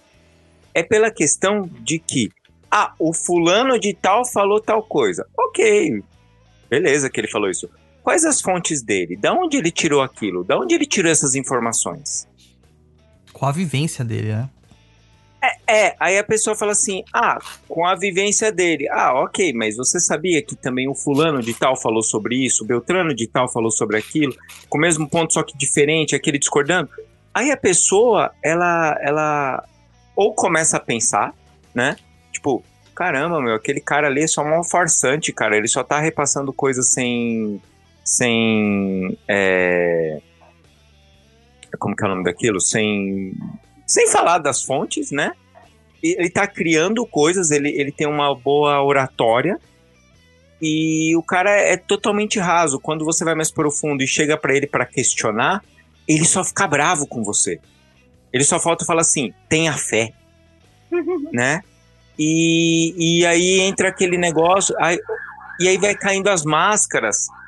E as pessoas vão ficando ou, ou né, perdidas porque ah, não tem mais em quem acreditar, fica frustrada, eu já não gosto mais de religião porque todo mundo mente. Mas eu penso que acho que foi a melhor coisa que nós fizemos foi parar, pensar, analisar, ver pontos, ver o, as coisas que as pessoas falam, pega um ponto de vista de um, pega um ponto de vista de outro, e você criar a sua verdade, porque é, aí vamos entrar novamente na caridade, né? A caridade é você viver a sua verdade é, sem atrapalhar o outro, sem fazendo o seu, né? O, eu quando fui no, né, nessa federação foi muito interessante porque teve uma vez que eu passei, porque lá você passa uma triagem antes para se você quer fazer algum tratamento, alguma coisa, né? Antes você, você quer ir para palestra, normal, só você ir lá. Mas você quer participar de algumas coisas, e eu tava indo lá porque tinha sido uma época do falecimento da minha avó, tudo. E ah, fui para lá procurar um conforto, né? Então, lá era um bom lugar para isso e eu fui. E eu sentei lá e uma, eu passei com uma senhora que ela olhou para mim e fez assim: Filha, não se incomoda se aqui não é seu lugar. Não tem problema você não se sentir bem aqui. Você vai achar um lugar para você. E aí eu olhei pra cara daquela mulher, né? E fiz assim: Caraca, mano, não tem lugar mesmo nesse mundo, né? E porque eu não gostava de ir, mas era o que eu conhecia e o que eu tinha na, na minha mão como ferramenta naquela época para eu ir para me, pra me ajudar. É, o que ela fez naquele, naquele momento é, as pessoas é, acham que às vezes só caridade é só é, ajudar as pessoas de repente com outras coisas. O que ela fez naquele momento para mim foi caridade, porque ela falou verdadeiramente o que ela viu ali. E se eu tivesse ela lido, não quis te mudar, né? não, ela não quis me mudar. O que depois eu entrei lá e o que todo mundo tentou fazer foi me mudar. Então era por isso que eu não gostava, eu ficava inquieta lá dentro, porque o que para mim não, não funcionava determinadas coisas. Eu não gostava de fazer evangelho, eu não gostava de nada disso porque me incomodava. Algumas coisas eu questionava e, e, e dependendo com quem você questiona, porque é complicado, é o que vocês estão falando agora. É, o pensamento diferente incomoda me incomoda porque às vezes a gente está dentro de uma. É, vou falar uma zona de conforto, mas não estou falando isso para para menosprezar ninguém, viu, gente? Não é isso. É, mas a gente tá nesse num pensamento que a gente cria que pra gente é gostosinho, tá confortável lá e não tem nada de errado você tá confortável no seu nos seus pensamentos, tudo bem. Mas quando alguém fala alguma coisa diferente, aquilo incomoda demais, porque não é o que o que, o que se sente, né? Porque, não, mas para mim é diferente, tudo bem, mas aí que tá. É, é, na real, essa é a beleza da, de ter é, religiões diversificadas é, as pessoas serem cada uma diferente da outra, porque a gente tem pensamentos, e quando a gente pega é, e para para pensar no que uma outra pessoa falou, ela pode até estar tá falando besteira para você, não tem problema que seja besteira, mas é importante que você escuta e entenda que existe um pensamento diferente do seu. E que isso também é caridade, é você compreender o outro. É compreender que nem todo mundo vai ser como você. E se a pessoa não é como você, não quer dizer que ela tá errada, que ela não é boa, até mesmo porque a gente julgar quem é bom e quem não é é complicado, porque são conceitos também, mas compreender que é, é engraçado, a caridade ela tá ligada a é uma coisa muito mais íntima. Ela não tá ligada a uma ação só é, física, de dinheiro ou, ou, social. ou social. Tá ligado também a você compreender o seu, o seu semelhante, tá ligado a você é, ter uma palavra amiga, esse tipo de coisa. É, vai, vou falar um pouco da minha, da minha vivência com a mão esquerda. Porque quando a gente fala, ah, a pessoa é, tá dentro da Kimbanda, tá dentro do satanismo, tá dentro do luciferianismo, tá dentro de alguma ordem iniciática que as pessoas olham e falam, caralho, isso é do demônio. E. Peraí. Antes de, antes de tudo, é, quando você pensa num, num satanista, você pode pensar naquele cara lá de Portugal, Jesus uma merda. Jesus uma merda. Ou... cara é demais, cara. Eu acredito, eu acredito em Satanás como um símbolo. e, é, cara, eu amo esse cara. Ou você vai pensar no Marilyn Manson e, e, e assim, a gente precisa tirar da cabeça essas pessoas. É, mas por que, que o satanista não aparece? Ele não se. Ele não se expõe. Cara, porque é... Qual é a necessidade? Qual é a necessidade de ter que todo mundo ter que se expor para se mostrar quem é? Eu, dentro do meu do, do, do que eu hoje vesti, que é o luciferianismo, é, como que funciona a caridade dentro dele? Primeiro sou eu. Em todo lugar, primeiro sou eu. Eu cuido de mim, depois eu cuido de quem tá perto de mim e depois dos outros. Se eu quiser cuidar dos outros, mas em primeiro lugar eu cuido de mim. Porque eu creio que também é uma coisa boa, é, é uma forma de caridade. Se eu mostrar um bom exemplo, é, se, eu, se eu agir de uma boa maneira, seja lá o que isso quer dizer, tá? Aí isso daí vai ser de cada um também. Se eu tiver um, uma, uma, boa, uma boa atitude, pessoas ao redor automaticamente acabam vendo. É o um negócio assim, tá todo mundo xingando o cara. Se ele vê que você não tá xingando, de repente o resto também para de xingar, porque olha e vê como tá sendo escroto aquela situação. Ou, se alguém tá xingando alguém, eu olhar e falar, ô, para de xingar o cara aí. E aí outras pessoas olhar e falar, porra, alguém tomou uma atitude, também vou tomar. Mas, para mim, a caridade, ela tá ligada a eu fazer uma, um ato que eu acho que é necessário ser feito. Então, se eu acho se uma pessoa me pede comida e eu tenho um dinheiro, eu vou e compro um prato de comida para ele dou e pronto. Mas eu não tenho que mostrar isso para ninguém, eu não tenho que ficar falando isso para ninguém. Eu, eu e faço. Se o cara quiser também comprar uma pinga e você E ele quiser tá comprar uma. Dar, eu vou dar e também não me importo. Do momento que eu fiz por alguém alguma coisa, eu também não quero saber de retorno, porque quando você faz, não adianta é, aquele que é o que dizem, né? Com a, você dá com, a, com uma mão e a, a outra mão direita, e esquerda você guarda, porque senão você pega de volta. Então, é, ou você faz porque você quer, ou você então não faça, também para ficar fazendo bonito, eu não faço. Então, dentro dos meus paradigmas, é, eu vou fazer pelo outro o que eu quiser fazer, o que eu achar que eu faço por, por uma questão de é o meu, uma coisa minha, até mesmo, mas em primeiro lugar sou eu. Mas você não acha, por exemplo, que as pessoas. Normalmente a gente sempre fala da caridade voltado né, ao cristão tal. Então, quando você fala assim, mão esquerda, luciferianismo, parece que não existe, né? Você só, só quer conversar com o Burzum. Ah, que não existe caridade, não É, existe não, evolução. Não existe. Não, existe, existe tudo isso. É que é uma questão assim, como que o luciferianismo funciona? O luciferianismo, ele, ele trata a, a, a imagem de Lúcifer, aí vai ter, tem gente que cultua como um símbolo, e tem, Um gente, símbolo. e tem gente que vai cultuar como um, uma entidade mesmo, aí vai depender de um... Vai depender do paradigma. Eu gosto dele como uma entidade porque é, me, me simpatiza mais. Então é uma questão minha, dos meus ideais. E de todas as coisas que eu gosto de ler, é o que me traz mais conforto. E então, ele ali, ele tem todo aquele simbolismo que tem no cristianismo. Que vocês conhecem de Lúcifer pelo cristianismo é o que Lúcifer é pro luciferianismo. Ele foi, é o cara que tá ali, ele tava contra, ele fez.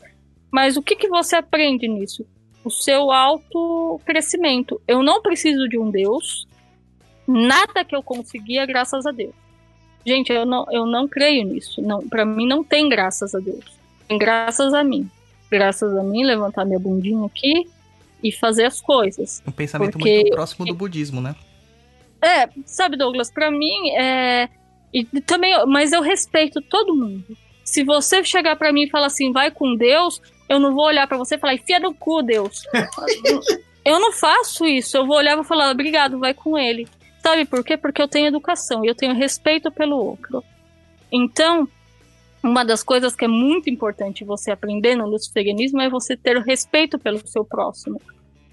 Porque todo mundo acha que o, o, o satanista ele tem uma vertente diferente. O satanista, às vezes, ele não tá nem procurando uma evolução espiritual. Não tô dizendo todos, porque aí também É, é, coisa, né? luciferianismo e satanismo tem 1500 maneiras de se cultuar e aí também eu vou entrar dentro do que eu tô. E aí cada um vai ter o seu. Mas eu respeito o outro. E eu tenho que respeitar o outro, porque se eu procuro respeito, eu também respeito o outro. Por isso que eu passei pelo. As pessoas falam assim: ah, você não gosta da Umbanda, você não gosta do Espiritismo.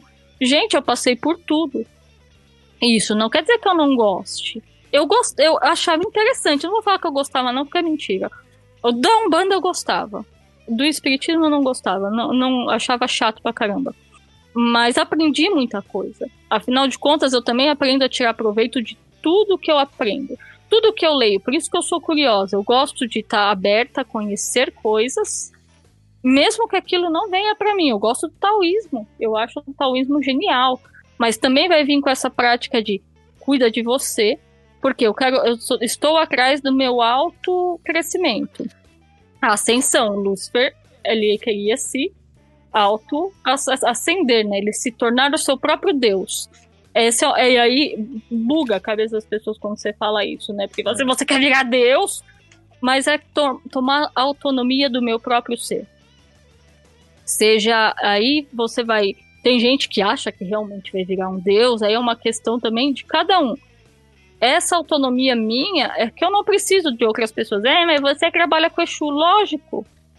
Porra, você não gosta de ter uma pessoa que você conversa que é legal? As entidades são muito legais. Assim como tem mil entidades que você trabalha no luciferianismo, todas as entidades da árvore da morte. Nossa, só trabalha com demônio. É, mas sabe, é, tem gente que trabalha com anjo, aí vai depender do paradigma de cada um. Pra mim, isso funciona. Ah, mas isso é baixo escalão. Então, mas aí que tá. Lembra o negócio que eu falei de respeitar a opinião de cada um? É, é aí que tá. É, eu respeito o cara que, que vai, vai, vai rezar por 72 anjos da, da, da, da Cabala. O cara que vai pra igreja evangélica, que acredita no arrebatamento. Eu posso achar engraçado também, desculpa, eu posso achar engraçado, assim como vocês também podem achar uma idiotice, eu pode achar engraçado o que eu acredito. Tudo bem, gente. E quando vocês falarem pra mim, eu não vou ficar puta, eu não vou xingar vocês. Eu vou olhar e fazer, puxa, ok. Legal, né? Que bom, tudo bem, você pode ter a sua opinião, não muda a minha. Não muda. As coisas, o que eu creio e como eu vivo, vai ser assim, mas dentro da, do luciferianismo, do a, da, a própria Kimbanda, a Kimbanda vai fazer a caridade também, assim, é muito entre aspas, né, quando a gente coloca isso, porque aí a gente tem que voltar para aquele conceito da caridade sem pensar na coisa cristãzinha. O povo achando que, ai meu Deus do céu, ai Senhor. Não. É, a caridade de você fazer pelo outro, porra, o cara tá com uma doença e eu posso fazer um. Tocar violão pra ele. Não, não, tô falando bem. dentro da religião. É, Ah, tá. é, dentro do culto de Kimbanda eu posso fazer um, um, um banho pra ele que ajuda Assim, naquilo. Eu posso fazer. Ah, isso é fazer caridade também. É, mas é o Exu que depois passou a faca no pescoço do bode. Formas de, de coisa. É uma questão assim. Caridade, é, caridade. Tá bom, vamos falar então de uma maneira mais simples. Você hoje foi lá no, na Umbanda, incorporou o caboclo, o cara super nice. Chegou em casa, viu o gato do seu vizinho comendo seu passarinho. Você cata o gato pelo colinho e taca ele longe. E aí, gente? Eu fiquei com raiva. Eu sou humano. É que eu sou humano. Tudo bem. Ali dentro tá dentro do ritual. O guia, pra mim, não importa. Quem tá trabalhando é ele. Ah, mas você é um instrumento, não sei o que, eu sei. Só que ali dentro dos meus paradigmas, o certo e o errado é diferente também pro que, pro que a pessoa que ela é cristã tem. Eu entendo todo o cristianismo, eu já falei várias vezes aqui. Acho Jesus um cara mega nice. Não quero Deus dentro da minha casa. Mas Jesus, eu olho pra ele e falo: caralho, esse cara foi muito da hora. E se você não consegue entender o que ele quis dizer, putz, grila Volte uma casa. volta uma casa, porque o que o cara quis dizer, nossa, gente, olha, pra explodir a cabeça, igual aquele meme que o povo tá com a cabeça é, explodindo. mas é aí onde entra aquele negócio do, de você colocar as coisas pra. Por exemplo, o, o Novo Testamento. O Novo Testamento é mais paz e amor, apesar de coisas mais assim, mas é sempre mais tipo, ó, amar ao próximo tal, umas coisas mais. Só que o que, que acontece? Se você for reparar nas igrejas, onde eles se apegam? No Velho Testamento. É assim, é o Deus que pune. E, e ué, ué, ué, ué. Então, é, dentro do, do que eu acredito, que tanto seja, eu não, eu não sou praticante de Kimbanda de dentro de uma casa de Kimbanda. É sempre deixar isso bem claro, porque Ah, tem os, tem os É, tem- da Kimbanda. É, aí, os né? corregedores da Kimbanda, os pais de Exu, não tô falando que é pai de santo, não, é pai mesmo que deu a luz. Então, é pai e mãe, né? Então, é, é, não sou. O que eu faço, o meu trabalho, é totalmente como, como eu trabalho com a mão esquerda, é totalmente independente. Eu ainda não entrei numa ordem porque tem uma que eu quero entrar, mas ainda não entrei. Porque tá me faltando uns dinheirinhos pra poder ajudar. porque eu tenho que pagar. Mas é, é, é uma questão de que caridade existe. Ué, existe a, a Dragon Rouge, que é uma, uma ordem que é tão mal falada, É, né, Lu? e, e ela, ela é maravilhosa, gente. Eu amo.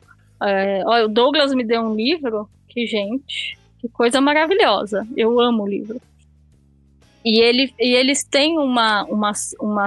Eles, num dos graus, você tem que fazer um treinamento médico para você saber dar primeiros socorros.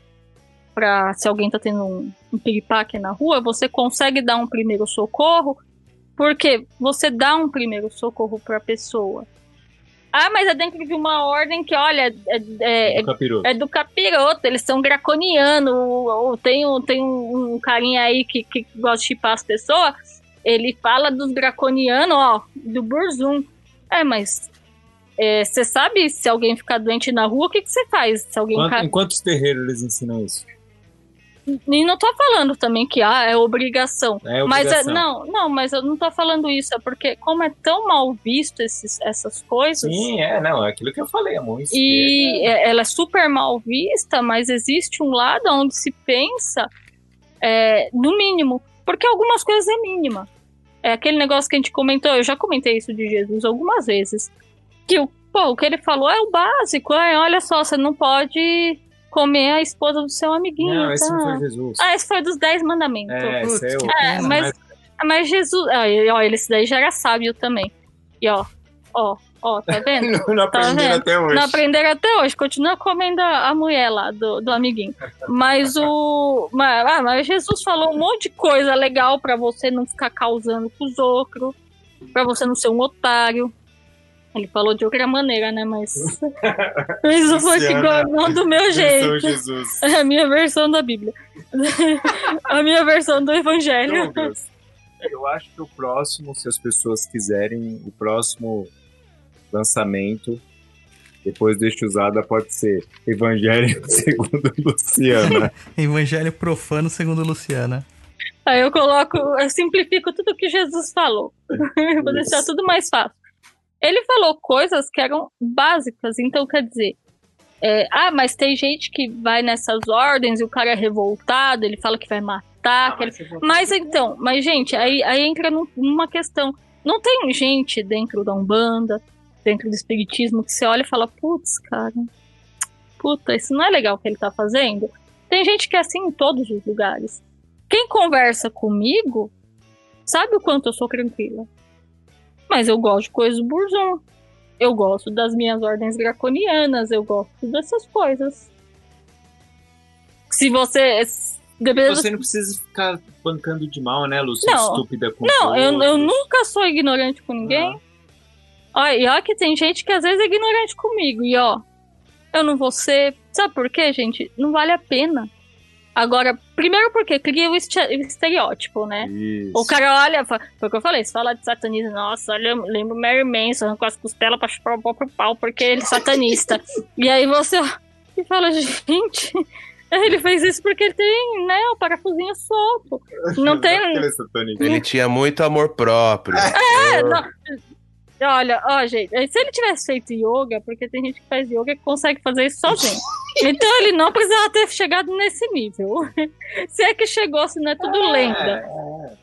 Mas as pessoas, elas, elas precisam entender que gente tereré tem em todos os lugares. Enfim em todos os níveis. E dentro do, do, do caminho da mão esquerda, fazer a caridade é, uma, é um ato que deve ser feito. Porque para você ter ascensão do seu próprio ser, de você trabalhar com as suas próprias sombras, com os seus, com seus, seus ladinhos meio, meio bagunçado, você tem que. é, isso vai estar no meio, mas é porque tem que estar no meio de todo mundo também. Se a gente for parar para pensar, tá no meio de todo mundo.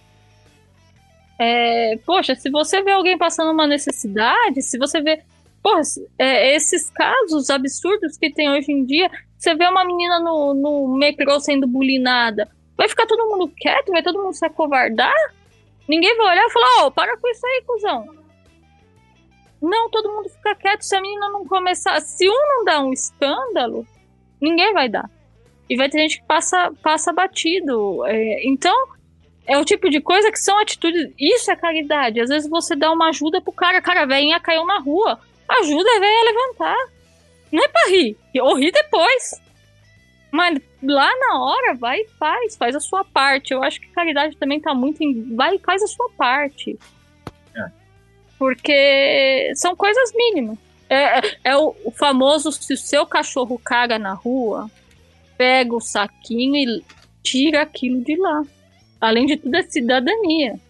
É, e não adianta ficar falando depois, ai, na Europa tudo é limpo, maravilhoso. É, aqui também poderia ser limpo, só não jogar lixo no chão e recolher a bosta do seu cachorro. Então, é, é, quando as pessoas falam da mão esquerda, elas vão ver sempre de uma maneira muito negativa. Ah, mas é porque no livro tem cobra, tem dragão, tem demônio, tem o bafomete.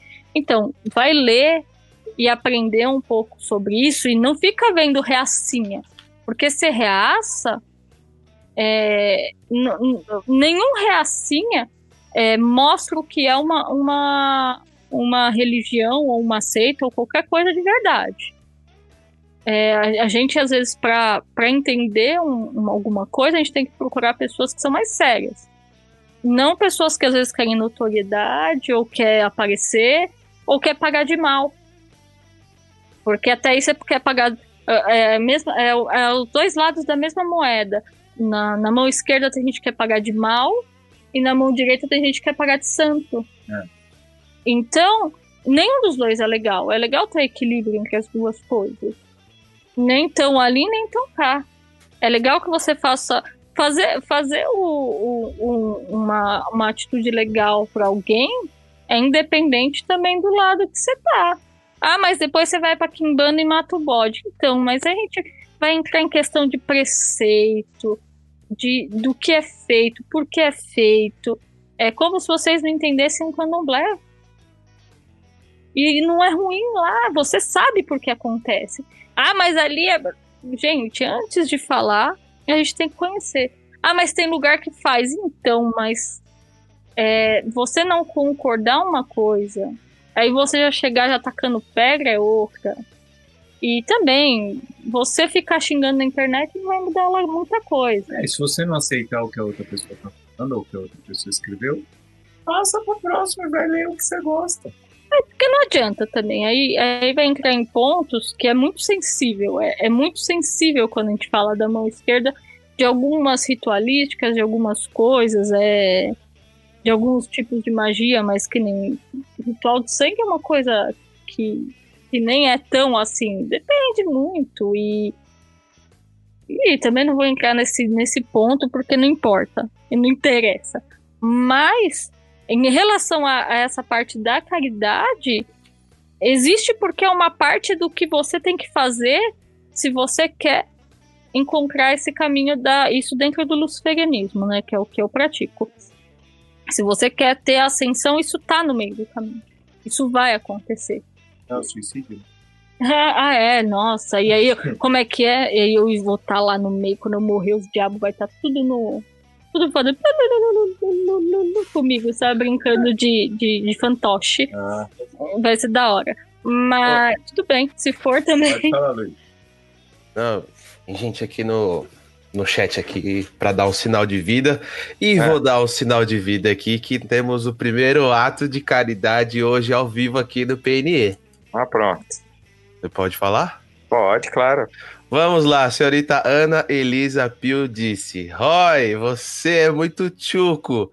Desculpa aí, Luciana, com licença do elogio. Ah, muito obrigado. tá vendo? Já tivemos um ato de caridade hoje com a minha pessoa, já que eu sou, mal, caridade, hein? eu sou maltratado nesse programa. Nossa!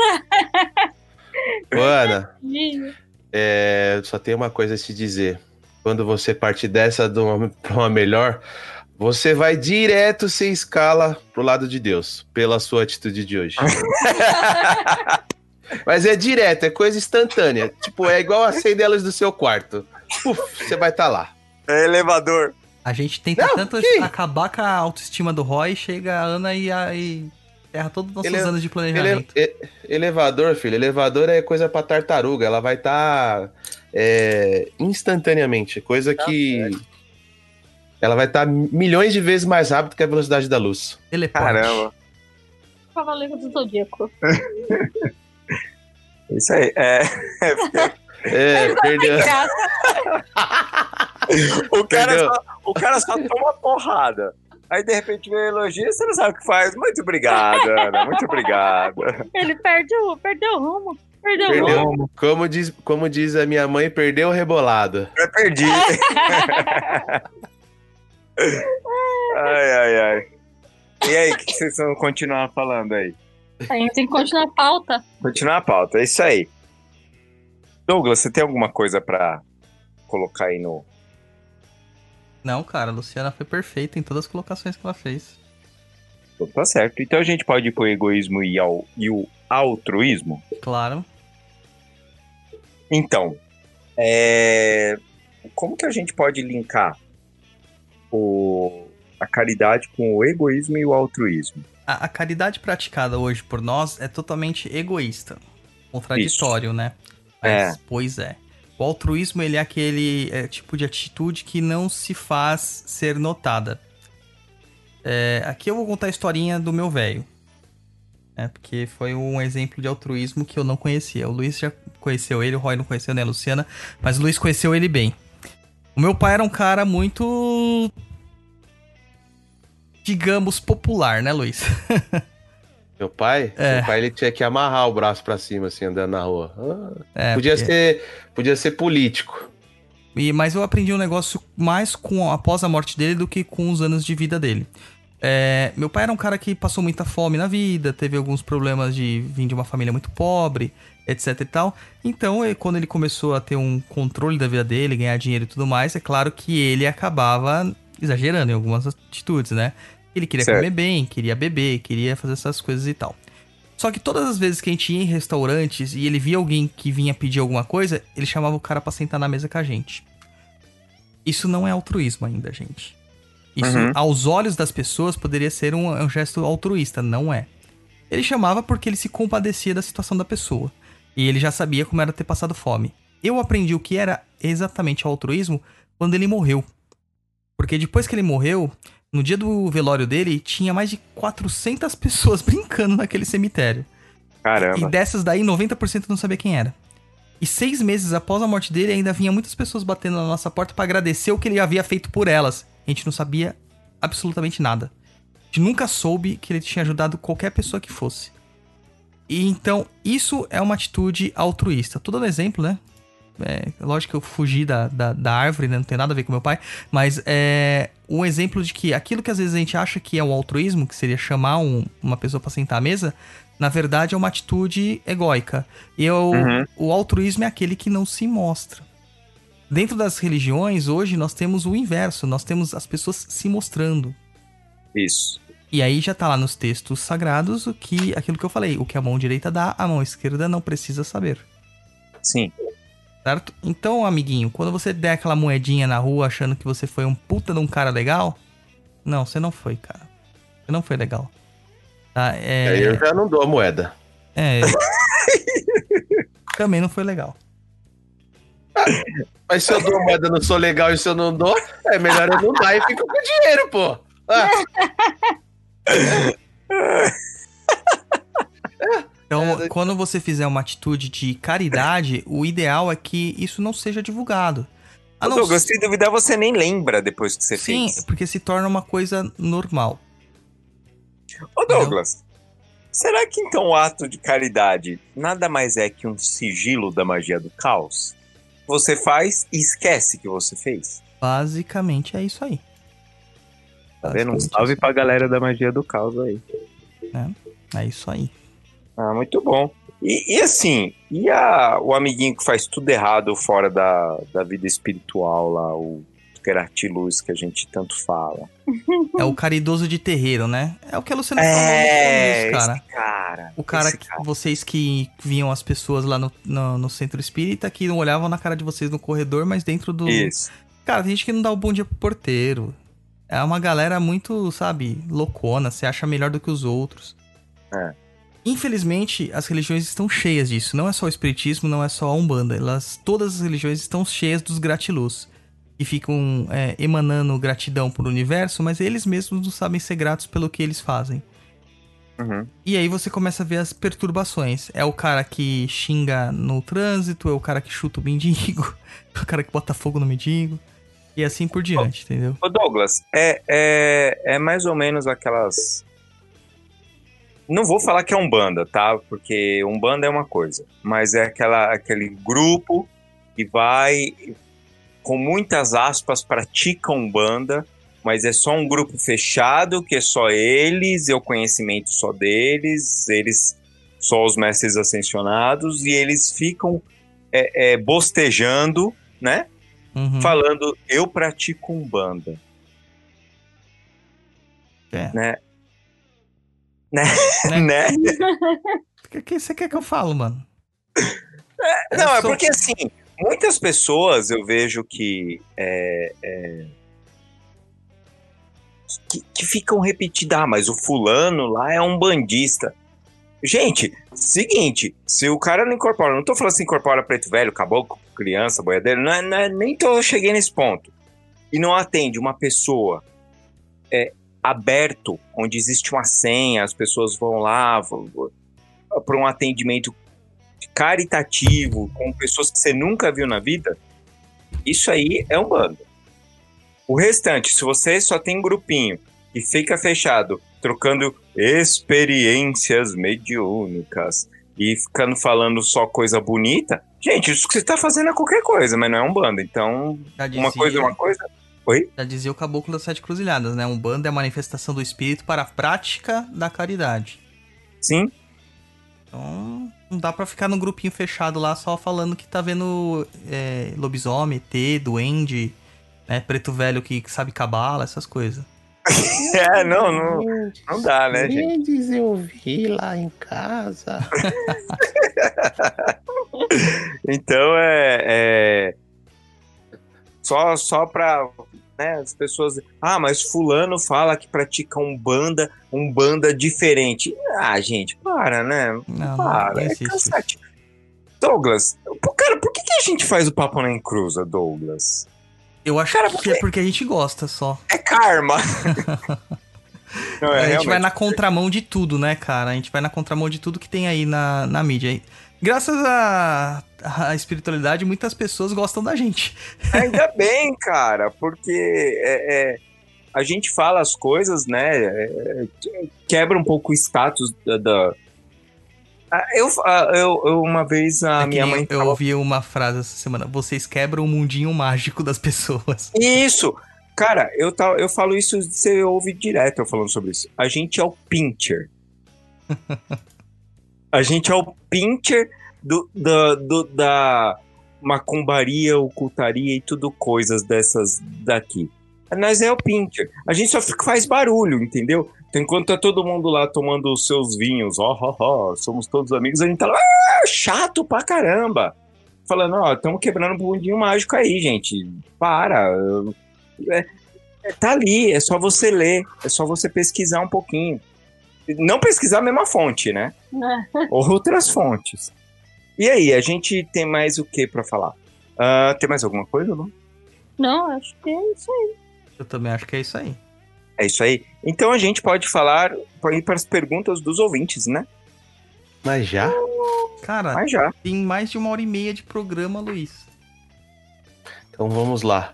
Começando as perguntas do programete de hoje. Hoje eu tô meio engraçadinho, apesar de estar meio zoado. É, Caramba, Luiz. Precisa, precisa se benzer, filho. Você só tá zoado, cara. Fazer o quê, rapaz? Acho que é demanda do pessoal que tá ouvindo o programa e ficar mandando. É, saudade da Elevânia. Ô, Elevânia, um beijo pra você. Olha que lindo, cara! É, horas tá na praia, filha. É, vamos lá. Per- Com o surfista australiano. É, pode ser, né? Que os olhos não veem, o coração não sente. Cara, tem que ser adepto do poliamor, Luiz. Você tem que se libertar, cara. Não, isso aí ainda não, não, não faz parte ainda da minha, da minha cultura. Nada contra quem curte. É, vamos lá. Primeira pergunta do senhor Benedito Júnior. Ele diz o seguinte: curto e direto. O que é salvação? Cara, salvação. Puta, nem Jesus Cristo sabia definir isso. Eu vou definir, mano. Sabe, Lu, que é salvação? É uma ilusão que as pessoas colocaram pra que a vida delas vai dar certo, que ela vai morrer e vai dar tudo certo. ente- Ok. Entenda uma coisa: ninguém vai ser salvo. Todos nós estamos ferrados. Eu Tá. serei salvo. Aguentar vocês. O, o Severino fala: você acha que você vai fazer coisa boa e vai pro céu? Vai nada, bichinho. Você vai pro inferno. Todos vocês vão passar pro inferno. A diferença é quanto tempo que você vai ficar lá. É, isso aí. É isso aí. Próxima pergunta da senhorita Catarina Silva. Uma para cutucar. Pode praticar a caridade dentro do terreiro e do terreiro para fora desejar o mal para o abigueio? Você vê que é uma coisa bem onipresente nos terreiros, né?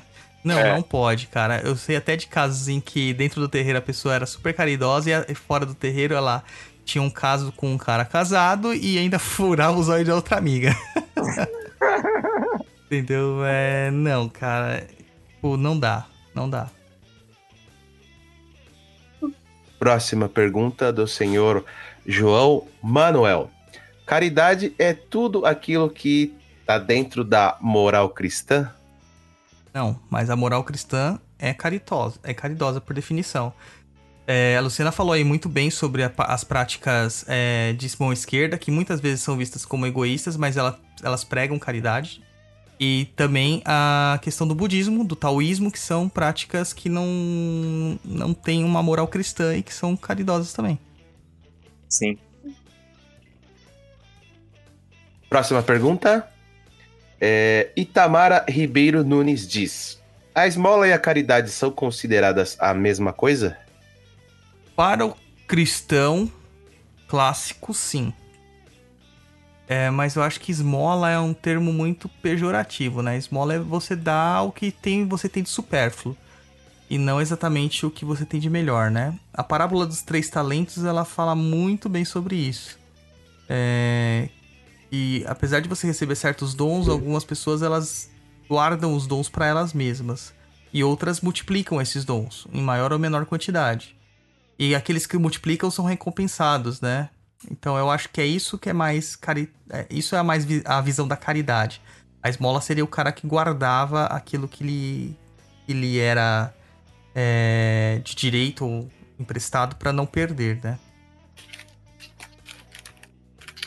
Manda. Próxima, próxima pergunta do senhor Pedro Fonseca. Entidade cobra ou retirar a caridade feita? Porque eu já ouvi que sim.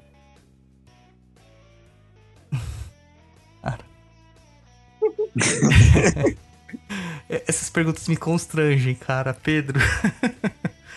Entidade nunca vai cobrar. Nunca, nunca, nunca vai cobrar. Jamais vai cobrar.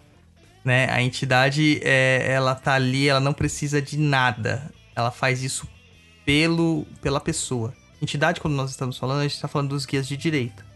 Entidade de esquerdas cobram? Cobram dentro dos seus paradigmas. Na Umbanda não cobra. Entendeu? Então, como a gente tá falando de Umbanda, não tem como você, né, colocar esse contexto. Aí você vai lá, não tem dinheiro pra pagar a caridade. o caboclo vai lá e tira o axé que te deu. Vou, Não. vou- vou tirar esse axé aqui, que, que é muito fodido. Esse cara não tem dinheiro pra pagar. É. Não, não. E se você tiver só 10 reais, seu axé só vai valer 10 reais. Se você tiver mais, ele vai ser mais forte, entendeu? Que sacanagem, cara. Axé pré-pago. Eita, nós. Compre seu axé. 20 reais terá 30 dias de axé. É, Cinco reais uma semana. mil reais você vai ter axé pro ano inteiro. É, pergunta de Lorena Milan. Abre aspas. Emprestar, fecha aspas, o corpo para que um guia pratique a caridade, dando conselhos, fazendo mandigas, é realmente caridade do médium? Não, não é. Caridade da entidade. O médium não tá fazendo mais nada com a obrigação dele ali. Lorena Milan, novamente. Trabalhar em corrente de Umbanda visando conseguir um suposto bom julgamento é realmente caridade? Ou é atitude visando sem próprio bem-estar nesta Seu vida? seu ou próprio bem-estar, próprio né? bem-estar nesta, nessa vida?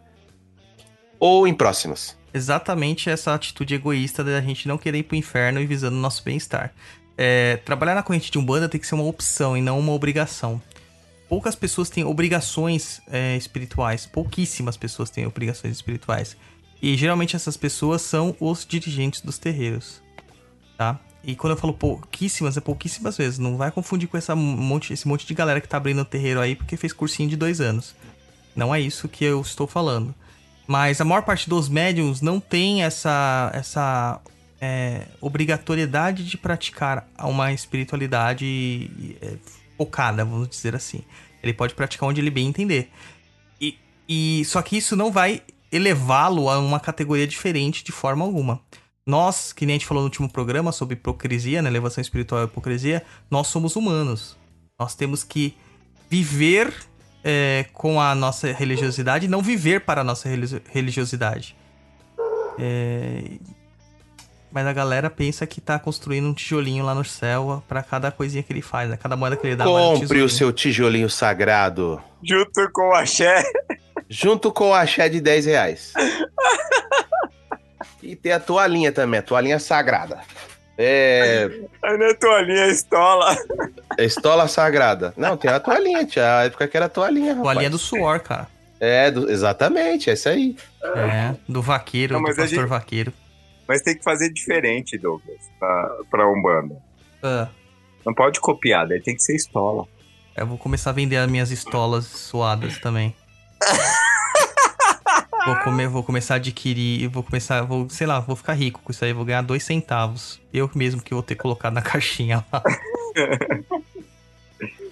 Próxima pergunta. Luana Soares diz: caridade seletiva também salva? Não. não. Eu acho que não. É, caridade não pode ser medida, né, cara? Aquilo que a gente falou assim. É. Você quer dar um. Vem alguém pedir uma esmola pra você e você julga isso caridade, você vai dar o dinheiro pensando que ele vai tomar cachaça, é, já não é tão caridade assim, né? é. Eu não, não acredito nisso aí, não, que salve não. A caridade é um, é, uma- é um ato de altruísmo, e o altruísmo por si só, ele não é seletivo, né? Sim. Pode ir pra próxima? Acabou? Pode ir, pode. Hoje eu tô rápido, cara. Você tá milhão hoje. Hoje eu tô. Vamos lá. Denísia Pereira. Até que ponto a caridade é feita por amor ao próximo ou por interesses próprios? Seja por vaidade ou seja a tão almejada salvação. É um monte de pergunta que repete as- a- de formas diferentes a mesma coisa, né? É, a maior parte das caridades é feita por interesse. Né? Eu ajudo porque eu vou ser ajudado. Eu ajudo pra não para retirar o meu karma. Eu ajudo porque isso é bonito. Eu ajudo porque isso é cristão e eu sou cristã. E não eu É. ajudo porque o meu irmão ele tá passando fome e eu me compadeço dele. Não, não é por isso. Entendeu? Então a gente sempre pensa no eu.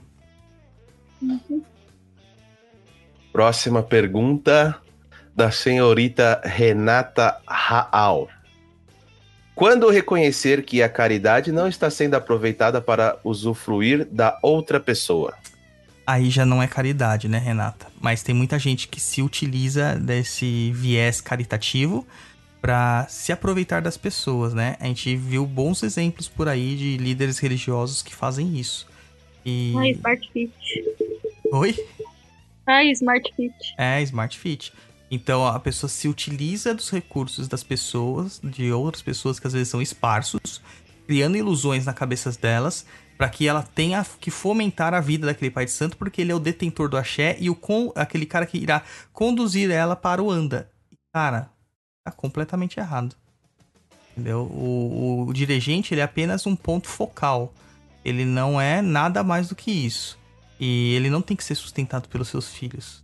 Mas tem muita gente que se, usa- se, se aproveita dessa situação. Próxima pergunta de Gabriela Santana. Boa noite, tudo bem com vocês? Tudo Cheguei bem, agora- Gabriela? Tô respondendo, Luiz. A Ah, pensei que a, a Luciana e o Douglas iam responder também. Tá tudo bem, tudo bem. Douglas. É. Tô numa uma semana de naipe de espadas. Tá certo. Cheguei agora e não sei se essa pergunta já foi respondida. Se foi, desconsidere, por favor. Muita gente acredita que caridade deve ser feita em segredo, em segredo, mas penso que, se mostrarmos, poderia, poderamos, poderemos virar exemplos para outras pessoas. O que acham? Sempre em segredo. Não precisa ser exemplo pra ninguém. A Uhum. caridade ela é um ato individual e um ato solitário. É, cada um tem que fazer a caridade porque aquilo toca, pra, toca dentro de você e não porque ela está seguindo o que o mestre mandou. Entendeu? Porque daí vai ser fake. Aí não vai ser uma coisa que, que brotou do coração dela. Entendeu? Mano, me surgiu uma pergunta agora. Então faça, põe na pauta aí. Qu- Quando você liga pro Teleton Hum, para fazer uma doação lá, e aí você é atendido pelo artista seu preferido, é um ato de caridade? Ah, Será que você ligou só com a Não. chance de falar com não, o- você ligou pra o falar. Brad Pitt? Exatamente, você ligou pra falar com o Brad Pitt, não pra falar com. pra doar o dinheiro. Não lá. pra ajudar o dinheiro, Porque se né? você tivesse a oportunidade de falar com aquele ator sem doar o dinheiro, Dar dinheiro, faria. você Faria, É. faria, lógico que faria. Ah, é certeza.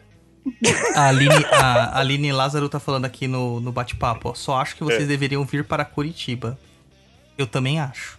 Eu também acho. Eu também Luciano, acho. O que, você acha? Ainda Eu mais o também pessoal- acho que tem uma loja de artes aí que eu sou louca pra conhecer, a Companhia do Papel. A gente vai fazer uma excursão pra Curitiba. Ainda mais Curitiba. depois do prato de comida que eu vi que a Karina fez pra ela hoje.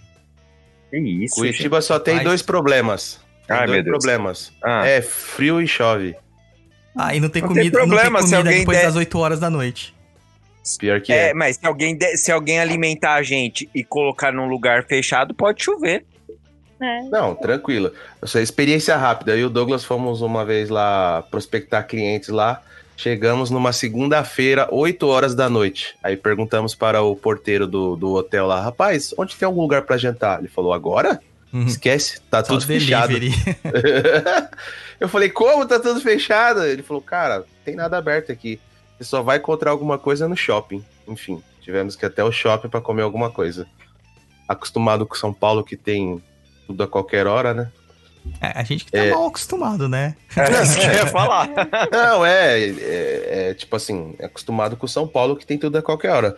E não vai achando que se você for pra outro país é diferente, viu? Já fui pra Europa que seis horas da tarde também não tinha mais nada, tudo fechado. Curitiba. Verdade, domingo. É, Domingo, é. em Curitiba, Era da o- hora aquele rosti, cara, que a gente comeu, aquele rodízio de Para rosti. com mano. isso, gente. Eu não Hum. comi esse negócio aí, eu fico com vontade. Que isso. E o café que a gente foi também, que tinha um piano lá, que eu fiz. tirei Nossa, o café fake. do piano era muito bom, muito bom. É, muito louco. E aí achamos por acaso aquele café ainda, hein? É, muito Mas vocês se lembram onde fica? Ah, cara, a gente acha. Ah, se procurar, a gente acha. A gente É, acha. A gente acha. É, vamos lá. A pergunta de Nathalie Oliveira. O que é caridade? A caridade começa em casa ou só é caridade quando ajudamos alguém de fora? Na verdade, a caridade começa pelo próximo. E o próximo, Hum. geralmente, é o mais próximo de você, que é a sua família. Sim. Tem muita gente aí, espírita e umbandista, que faz caridade pros outros, quando chega em casa, bate no filho. entendeu? É, Bate é. na mulher. Entendeu? Então, é, isso aí é um ponto pra nós pensarmos, né? Esquece quem tá muito próximo. É aquele negócio que eu tava falando da seita maluca lá. É, então, exatamente. Larga a família de lado e porque eu tô ajudando o próximo, mas é as pessoas ali. É, eu, já, eu já ouvi de uma pessoa falar assim: Nossa, minha mãe faz caridade pra todo mundo, mas não me dá um abraço. Olha só, É, então. É complicado. verdade. Próximo, Luiz. Próxima de Janaína Perantoni. É, podiam comentar sobre terreiros que cobram pela assistência? É. Hum, terreiro de Umbanda não pode cobrar. O de Kimbanda deve cobrar. Mas na Umbanda não se cobra. Então, se você está indo num terreiro que diz praticar Umbanda e está cobrando pela assistência, foge que é cilada. Uhum. Mas se É você, cilada, for, se você for no terreiro de Kimbanda e que cobre pela entrada, eles estão certos, tá dentro do paradigma deles. Certo? Certo. Próxima pergunta. Elise Carpes de Moraes. Não fazer nada quando alguém está claramente fazendo merda, mas saber que só assim para a criatura aprender é caridade? Deixar o povo quebrar a cara de vez em quando é caridade? Sim. Sim, por que não? Total. Eu, eu acho assim, cada um tem que cuidar da sua própria vida. A gente pode dar até toques, né? Conselhos, alguma coisa do tipo. Mas cada um tem que viver sua própria vida. A gente só aprende pela experiência. Criança que você fala assim, fogo queima. Outra ela não botar a mão, ela não vai acreditar. Né? E nós todos somos crianças espirituais, né? Sim. É, Vamos lá. Outra pergunta da Elise. Até que ponto devemos ser caridosos? Existe um limite? O limite é a sua possibilidade, né? Ninguém quer que você fique pobre e você passe necessidade para ser caridoso. Também tem pessoas que exageram, né? Tem pessoas que dão tudo que elas têm. Eu acho que ninguém aqui fez voto de pobreza, ninguém é franciscano para esse É, tem que ser uma coisa saudável, né, Douglas? equilíbrio, gente. Tudo na vida é equilíbrio. É. Apesar que eu conheço um cara que tirou a própria blusa que tinha acabado de ganhar de Dia dos Pais e deu pra um mendigo na rua que ele passava frio e tinha acabado as roupas do carro. Aí, beleza. Ó, só complementando aqui, eu lembrei, lembrei não, né? O pai Google me ajudou a lembrar. O nome do café chama-se Bisa Basílio Café. Fica Patrocina na rua, nós. Ficou na rua Coronel Dulcídio, 1822, Água Verde, Curitiba. Olha, se alguém for lá, fala pras meninas lá que ouviu no Papo na Cruz, ela não vai entender nada. Pra atendente, ela não vai entender nada, vai falar que foi, Fala que é o café favorito do Papo na Encruza. fala que foi o lugar onde que o, o, o doido do Douglas foi lá pra posar pra uma foto no piano só pra fazer um fake. Porque eu nem quis tocar pra não, pra não desafinar o piano. Pior que é, se você souber tocar, só pedir a chave, a menina vai lá, abre o piano e você pode tocar o piano. Olha só que legal. Vou lá Douglas, tocar. o Douglas se acha pianista porque ele fez quando eu tinha 5 anos de idade, e aí ele acha isso, entendeu? é, fiz dos 5 aos 14 eu me acho isso, é isso aí mesmo. Sabe nem fazer dó, ré, mi, fá, sol, si. É, hoje eu não sei mesmo. Hoje eu só sei tocar a campainha. É, Vamos lá. Próxima pergunta da Elise Carpes de Moraes. A caridade egoísta também vale? Não seria todo ato caridoso, no fundo, um ato egoísta também, uma vez que, ao fazermos o bem, nós sentimos bem também? Essa é para provocar mesmo. Beijo para todos. Cara. Responde aí, Roy. Eu? É você. Ah, sei lá, eu. Eu não sei, gente, porque eu quando vejo assim, ó, é o. Caridade egoísta. Eu acho que se a caridade é egoísta, já não, não é nem caridade. Você tem que fazer porque você quer. Você tá com vontade. Normalmente, quando eu vou fazer um ato caridoso, né? Eu posso dizer assim. Não é uma coisa que eu fico planejando. É espontâneo, né? Talvez ela também esteja querendo dizer daquela coisa de às vezes, quando você faz, você sente aquela satisfação. Mas aí você também sentir uma satisfação também não quer dizer que você tá sendo escroto. É. Não, Porque às vezes a gente se sente bem de ajudar uma pessoa que você olha e fala, puxa, olha. Não é questão de você estar se sentindo nem um santo por ter feito Sim. aquele bem, mas é por você olhar assim e falar, puxa, é, que bom que eu pude ajudar. É, é que a gente sente geralmente um misto de, de satisfação e ao mesmo tempo tristeza, né? Por ver pessoas Aham. naquelas condições de necessidade, né? Uhum. Exato. É isso aí.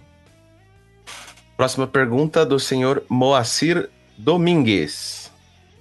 É, muita gente faz caridade já pensando na foto que vai postar nas redes sociais. É like, like, like. Disfarça a ação caridosa e suas necessidades devem ficar em evidências. Conseguir likes. Uhum. É isso mesmo. É isso, cara. Ele ainda completa aqui, né? Acha que postar fotos de caridade pode incentivar uma corrente de pessoas. Mas se o coração estiver mais à exposição que na causa é uma salvação também, foi exatamente o que a gente respondeu, né? É, Foi. Quem que foi que a gente falou? Ah, não lembro agora.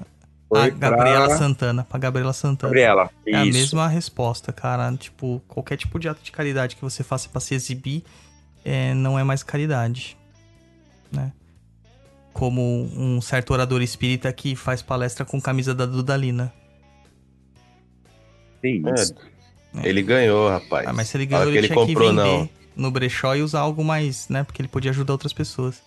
Mas tudo bem, segue. Segue o jogo. Pergunta, Dudu Moraes. Ah, lá vem, lá vem. ele faz aquelas perguntas. Nossa, mano, eu vou ter que fazer uma faculdade de psicologia pra poder responder as coisas pra ele. Tomás de Aquino afirma que, abre aspas, o hábito da caridade se estende não apenas ao amor de Deus, mas também ao amor ao próximo, fecha aspas. Pensando sobre isso, pergunto: o próximo mais próximo de mim não seria eu mesmo? Não seria o ego em toda a sua plenitude, que, segundo a psicanálise freudiana, diz que, abre aspas, o ego é considerado o defensor da personalidade, pois é responsável por impedir que os conteúdos inconscientes passam pela, pelo, para o campo da consciência, acionando assim o seu mecanismo de defesa. Então, sendo melhor para si mesmo, evoluindo e assim ajudando no progresso da humanidade, e simplesmente não fazendo o mal já não é em si uma caridade? Cara, eu gosto muito do, do, do, do, do, do Moraes, né? Que é nosso padrinho. Dudu, Dudu, Dudu, Dudu, Dudu, Dudu, Dudu, Dudu, Dudu, é, repetir infinito. Ele é nosso padrinho porque ele é muito inteligente, cara. Ele tem uns posicionamentos. Até no nosso grupo, né? Ele tem uns posicionamentos muito legais. É. Mas vamos lá. o terreiro dele é lindo, né? É lindo, cara. Ele mandou umas fotos que é absurdo, cara. Coisa linda. É. E simples, né, cara? Não tem nada de ostensivo, assim. né? Nada, nada, nada. Mas é, é, é maravilhoso. É. Coisa mais linda que eu já vi. Então, vou responder. É, segundo o evangelho, o próprio evangelho, aquele que deixa de fazer algo é pior do que aquele que pratica algum ato. É, não fazer o mal é meio que, acredito que uma obrigação, cara. É. Então não, não seria uma caridade. Caridade é algo que a gente faz a- fora da curva, né? Fora do, do óbvio, fora do regular, né? Fora do medíocre, vamos dizer assim. Medíocre no sentido de mediano, de médio mesmo. Então, não fazer o mal já é meio que uma obrigação. E eu acho que a gente tem que fomentar com boas, ati boas atitudes, bons modos, boas ações, é, bons pensamentos, é, porque já não fazer o mal é neutralidade. É como cumprir a lei, né, Douglas? Exato, Você né? Cumprir a lei porque é, tem que cumprir a lei. Cara, ninguém vai assaltar um banco porque, né? porque não. É, você sabe que se você vai fazer isso, você vai sofrer pena se você for pego e tudo mais, né? Então, Sim. Sim, sim. Mas eu acho que, assim, eu acho que o mais importante não é você ser omisso. É, no sentido de não fazer o mal. É, se você não praticar o bem, você tá sendo omisso. Então eu acho que é praticar o bem. Procurar um- o, o equilíbrio, porque, para mim, Douglas, o ser humano é mal por natureza. Eu tenho isso dentro de mim. Porque é, se a gente não tivesse regras, vixe, cara, ia ser Mad. Mad Max, cara. Cúpula do Trovão. fogo no tem um- pingaral. Tem um filme, que agora eu não lembro o título do filme, mas o enredo do filme é mais ou menos assim. É... Durante uma noite, É. você pode fazer o que você quiser. Você não será punido em nada. Você pode matar, você pode roubar, você pode estuprar. Mano, você pode fazer o que você quiser. É a, é a lei lá do, do, país lá. Mano, cada coisa que você vê que, que a- o ser humano é capaz, imagina. Sem lei, sem nada, as pessoas sabem que vão ser impunes. Faz qualquer coisa. Vou tentar lembrar o nome do filme e vou falar pra vocês. É... Posso para a próxima pergunta? Pode? Pergunta de Aime Landucci. Acho que é assim que se dá o nome dela. Se Uhum. não for, desculpa aí.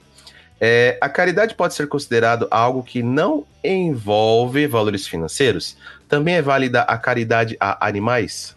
É, geralmente a caridade não precisa envolver valores financeiros. É, o ato de, ah, de você ouvir uma pessoa em necessidade muitas vezes é mais importante do que você comprar um, sei lá, um sapato pra ela, né? Tem pessoas que necessitam muito mais de ouvidos do que de verdadeiros banquetes, por exemplo. E eu acredito que a caridade com qualquer ser vivo é caridade.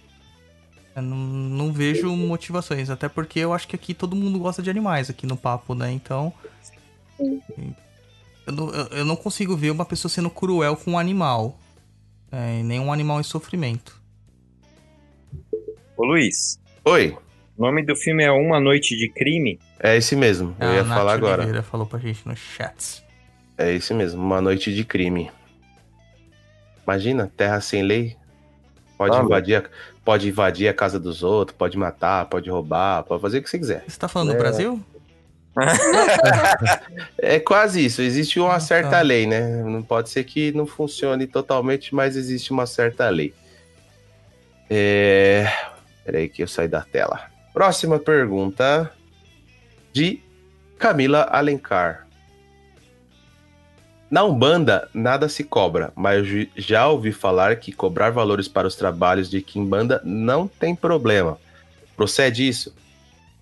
A Luciana, isso aí. Dentro da Umbanda, não, né? Se tiver dentro de um terreiro de Umbanda, nem pensar, porque aí é, o negócio tem que ser. Tem que estar casado com a Umbanda. Agora, se é fora, se é um culto, a Kimbanda como culto é, independente, tem que cobrar.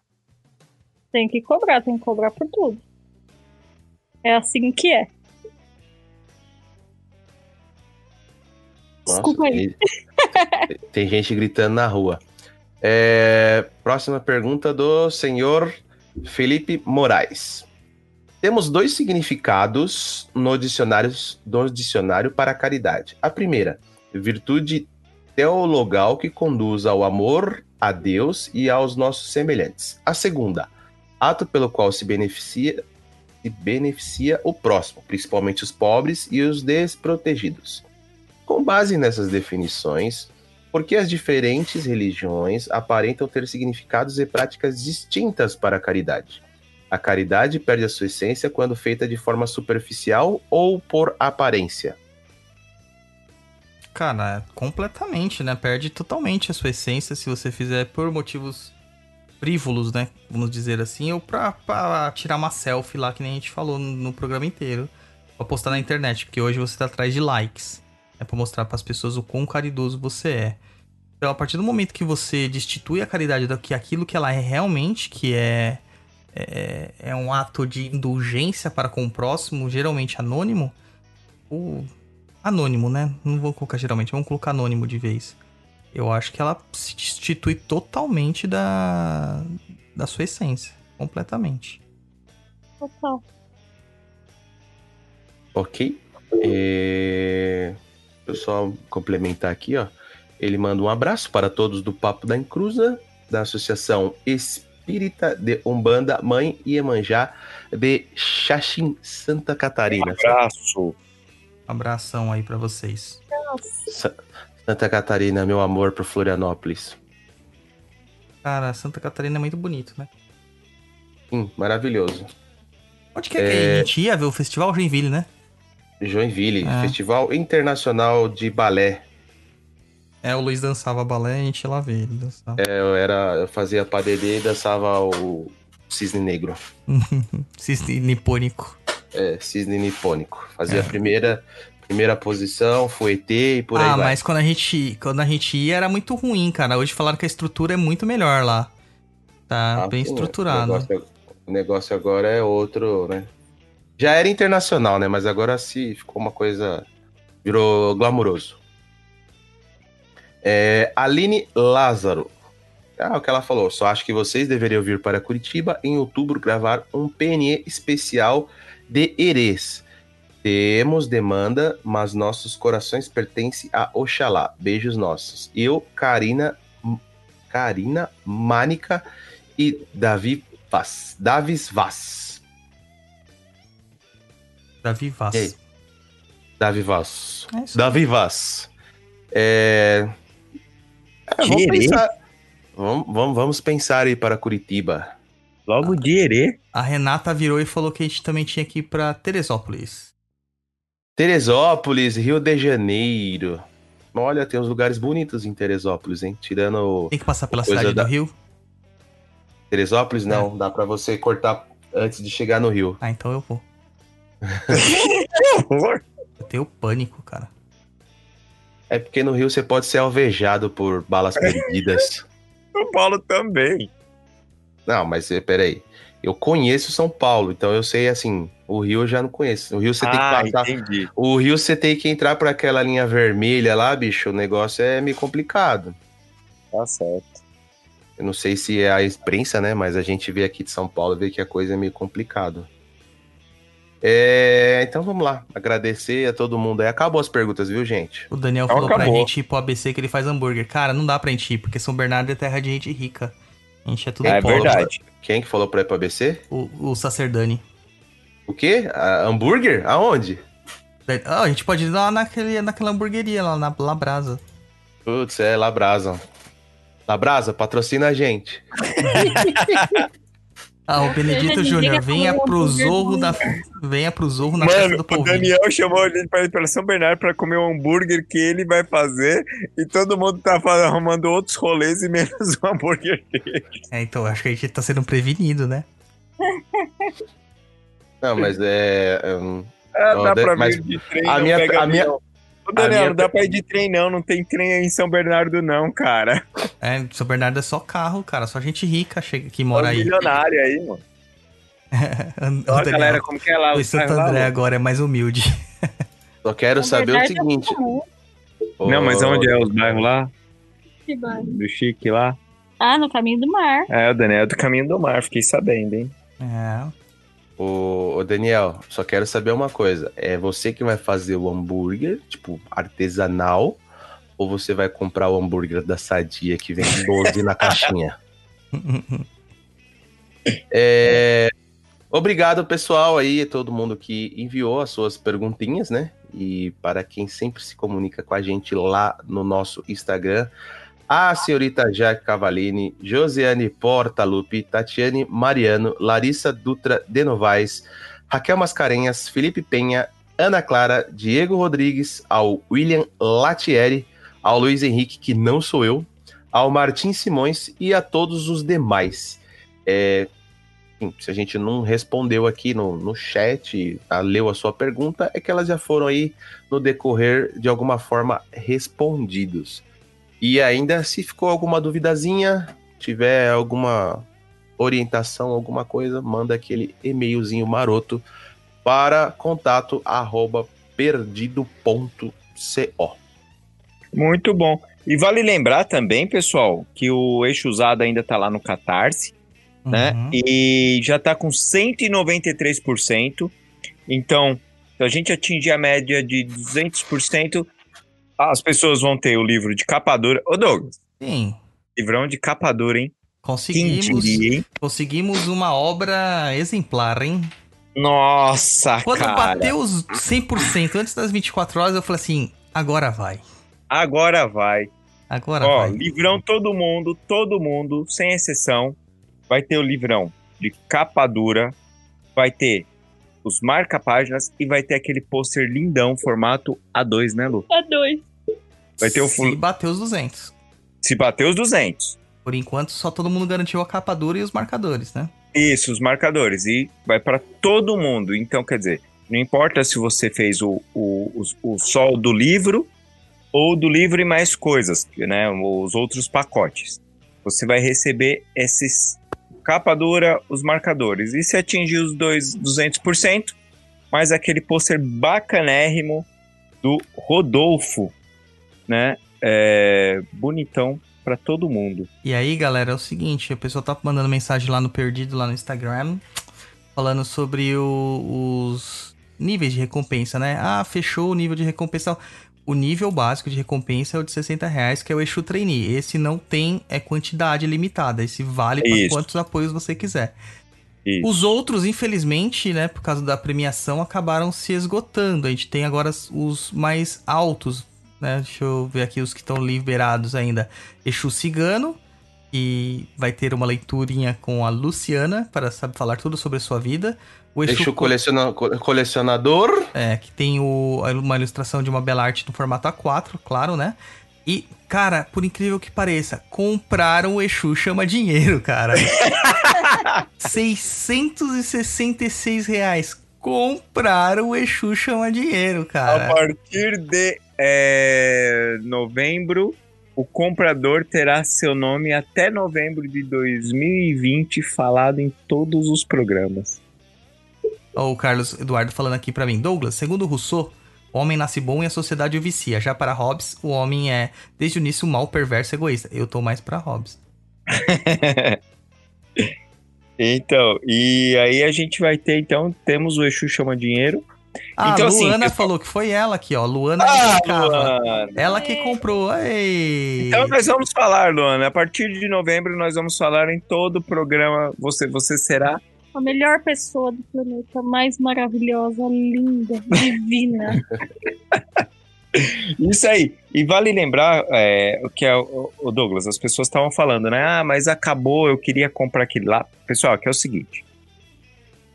Tanto o livro do Douglas, o que ele tem, é, que ele pode Disponibilizar. disponibilizar, os nossos livros, todos foram. O, o do Douglas não foi feito de modo independente, mas os nossos foram. Então foi edição assim.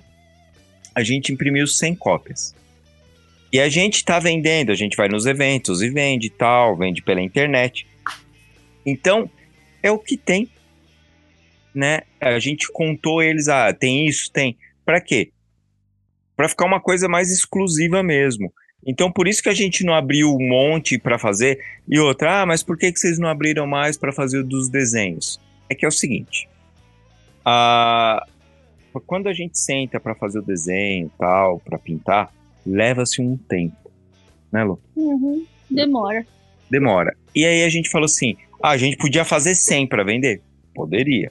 Mas a qualidade não ia ficar tão legal. Então a gente prefere fazer menos ter mais é, é, dedicação a esses, a esses desenhos e mandar para vocês. Então é por isso que a gente não abriu tantos. Hum, hum, não, E- não é verdade. Na verdade, nós viramos, tivemos uma reunião de cúpula. Nós decidimos que o Roy não faria os desenhos, só a Luciana, porque daí ia ficar com qualidade. É um bosta mesmo. então é para isso, entendeu, pessoal? Então só para vocês não ficarem assim. E não é um desenho mediúnico, como já está escrito lá, né? Não é um desenho do, do que a gente estudou isso aí tudo para fazer até o livro e tal. Então será um livro, bom, um livro não, desculpa, uma ilustração mais baseada nisso, nos estudos, tal. Não é um- um- uma coisa mediúnica, certinho? Certo? Luciana, E- seu tchauzinho. e- Pode, pode falar, é, Douglas. E quem, e quem receber essas ilustrações aí, é, manda emoldurar, deixar no quadro, porque o futuro, já pensou? O Roy vira aí um Hanna-Barbeira, alguma coisa famosa. Você sabe que o valer- Hanna Barbera eram dois caras, né? Não era um cara só, né? Ou uma Sim, mulher, né? sim. Ah, tá. Tudo bem. Aí vira famoso, né? Vai valer muito dinheiro. Então, É, ó, arte seu exclusivo. Assim, né? O cara faz mil quadros durante a vida, não consegue pagar a conta, é, se suicida no final, aí depois É que, ele, depois que ele morre, vira famoso. Ah, Não, a corta a orelha- Van Gogh, onde quer que a você gente esteja. pode planejar o Cor- seu cor- corta a orelha antes. Você tá louco. Deixa eu. E nem quero me comparar, viu, gente? Antes ela nem se compara a Van Gogh, não, que cê- é verdade. Eu não tô me com- só estou comentando. Corta a orelha antes, Roy. Não precisa Tá morrer, não. Não precisa de tudo isso, não. Eu gosto dela de onde ela tá. Luciana, quer dar seu tchauzinho, pessoal? Pensa fácil. Não quero. Ok, eu passo pro próximo. Mentira. Quero sim. Gente, obrigada por ter ficado até agora aí, escutando a gente falando. Espero que vocês tenham gostado do programa e obrigado por todo o apoio que vocês dão pra gente em tudo, desde participar ao vivo aqui com a gente, escutar depois aí, tá ajudando no Eixo Usada, muito legal que o projeto vai acontecer. E é isso aí, gente. Obrigada. Luiz. Muito obrigado, pessoal, por estarem aqui nos acompanhando, quem mandou as perguntinhas e foi respondido, quem ajuda aí a gente aí com os padrinhos, pessoal que comprou o Eixo Usada. Ajuda aí, pessoal. Falta só mais um pouquinho pra gente bater os 200% e todo mundo sair feliz e saltitante com o seu livrinho de capa dura, com os seus marcadores e mais o posterzinho do Rodolfo. E outra coisa, quero dizer que o Daniel falou que é um blend exclusivo do hambúrguer. Como assim É. exclusivo? Ele, ele tá criando a- o, o boi na a vaca Cara, na casa dele? Tomara que não seja no mesmo lugar onde vieram aquelas melancias do grupo, cara. Enfim, ele falou que é um blend exclusivo, é, cebolas caramelizadas, 180 gramas de carne e muito amor. E Não, eu prefiro daqui. você, amor, Daniel. A Aline Lázaro falou que ele tem que convidar ela também. Não, foi a Ana Elisa. Annelise, Annelise. Gente, desculpa que eu tô tossindo, tô mal. Mas muito obrigado por estarem aqui ouvindo a gente, nos acompanhando. É, mande aí as suas perguntas, dúvidas no e-mailzinho maroto, que todo mundo já sabe. E para vocês aí, um bom final de semana, para quem tá ouvindo ao vivo, para quem ouvir depois, bom final de semana também. E nos vemos no próximo programa. Douglas. Vou mandar um saravá lá pra nossa ouvinte do Mundo Mágico de Os, Asco, a Aime, que comentou aí no, pra cá, a gente fez umas perguntas, que é a nossa terra do cachorro-quente. Falando de cachorro-quente também, saravá lá pra Ana Carolina Machado, que não sabe que cachorro-quente se come com purê. É lá, e, meu Deus. e ela é ainda põe polêmica. pizza, ela põe ketchup na pizza, né? Olha os tipos de amigo que eu arranjo, cara. né? E mandar também um abraço pro Instagef lá, o Jefferson do Instagram, que foi lá no nosso Umbanda e começou a comentar que a gente é o melhor. e o pessoal do nosso Umbanda é parceiro nosso. Você tá vendo, Douglas? Você tá doutrinando certinho os seguidores. Não é, cara. Foi espontâneo, gente. Foi espontâneo. Douglas, pelo amor de Deus, para com isso. Deixa, deixa eu só fazer um complemento aí da Passa pizza, aí, a pizza sem ketchup. É, o que eu sei é que no Rio de Janeiro é muito comum as pessoas comerem pizza com ketchup, né? Em São Paulo já não é tão comum assim. Não, em Então, São mas- Paulo não, porque a gente sabe que é errado. Ah, rapaz, é cultura, cada um, né? Cada um, cada um. Cara, existe Carioca. cultura e profan- profanar o negócio. E pro- colocar ketchup na pizza é profano. Ai, meu Deus. É que nem uva passa no arroz, cara. Não pode. É, isso, aí- isso aí vai ser uma briga eterna. Isso aí não vai acabar nunca. É isso aí, Não, não, gente. Daqui a pouco a gente começa a falar de bolacha e biscoito, aí não tem mais fim. Não, é porque não tem nem o que falar, né? É bolacha mesmo. gente, muito obrigado, viu? Muito obrigado mesmo. E em breve a gente volta. A gente vai ter um hiato, né, Roy? Vamos. É, vai ter um hiato aí. Vamos ter um hiatinho aí, mas em breve já, já voltarei. A gente já vai voltar no, no programa ao vivo, não é? Do, com, do aniversário? Putz, cara, não lembro. Eu acho que é. Não lembro agora. Mas, mas ô Roy, 19, né? Volta. É, Roy. dia 19. Oi. só, uma, só te corrigindo um pouquinho, todos os nossos programas são ao vivo. Não, Não, mas esse vai ser com vídeo, cara. Nosso Ah, tá. programa de aniversário dia 19 de julho. Ok, ok, entendo. Mas ele falou Entendeu? ao vivo, todos são ao vivo. Será Sim. transmitido ao vivo. Terá Isso. câmeras, igual foi o. Como é que é o. Esqueci o nome da promoção. Dia dos namorados. Arru- arru- Arrume uma namorada para o japonês. E a gente nem mandou o livro ainda pro, pro ganhador, mas a gente vai mandar, cara, que tá corrido. Ô, pro- ô, produção, providencie o livro pro ganhador. É. O ganhador tá cobrando, meu. Tá corrido, cara, mas a gente vai mandar. É isso aí. Tem mais algum recadinho aí pra alguém aí? Então tá bom. Não. Então, pessoal, é isso aí. Muito obrigado por ficar aí com a gente, batendo esse papinho aí. Então, até o próximo programa. Tchau, tchau.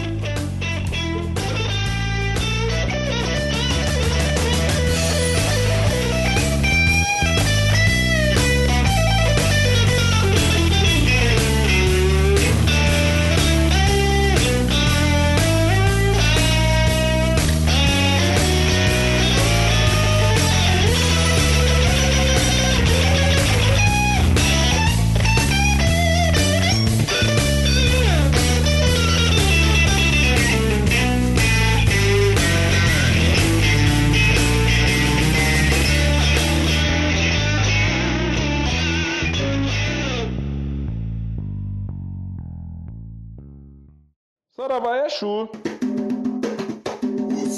Exusada no Catarse. Nós vamos lhe contar tudo o que eles escondiam. Apoie agora mesmo em catarse.me barra Exusada.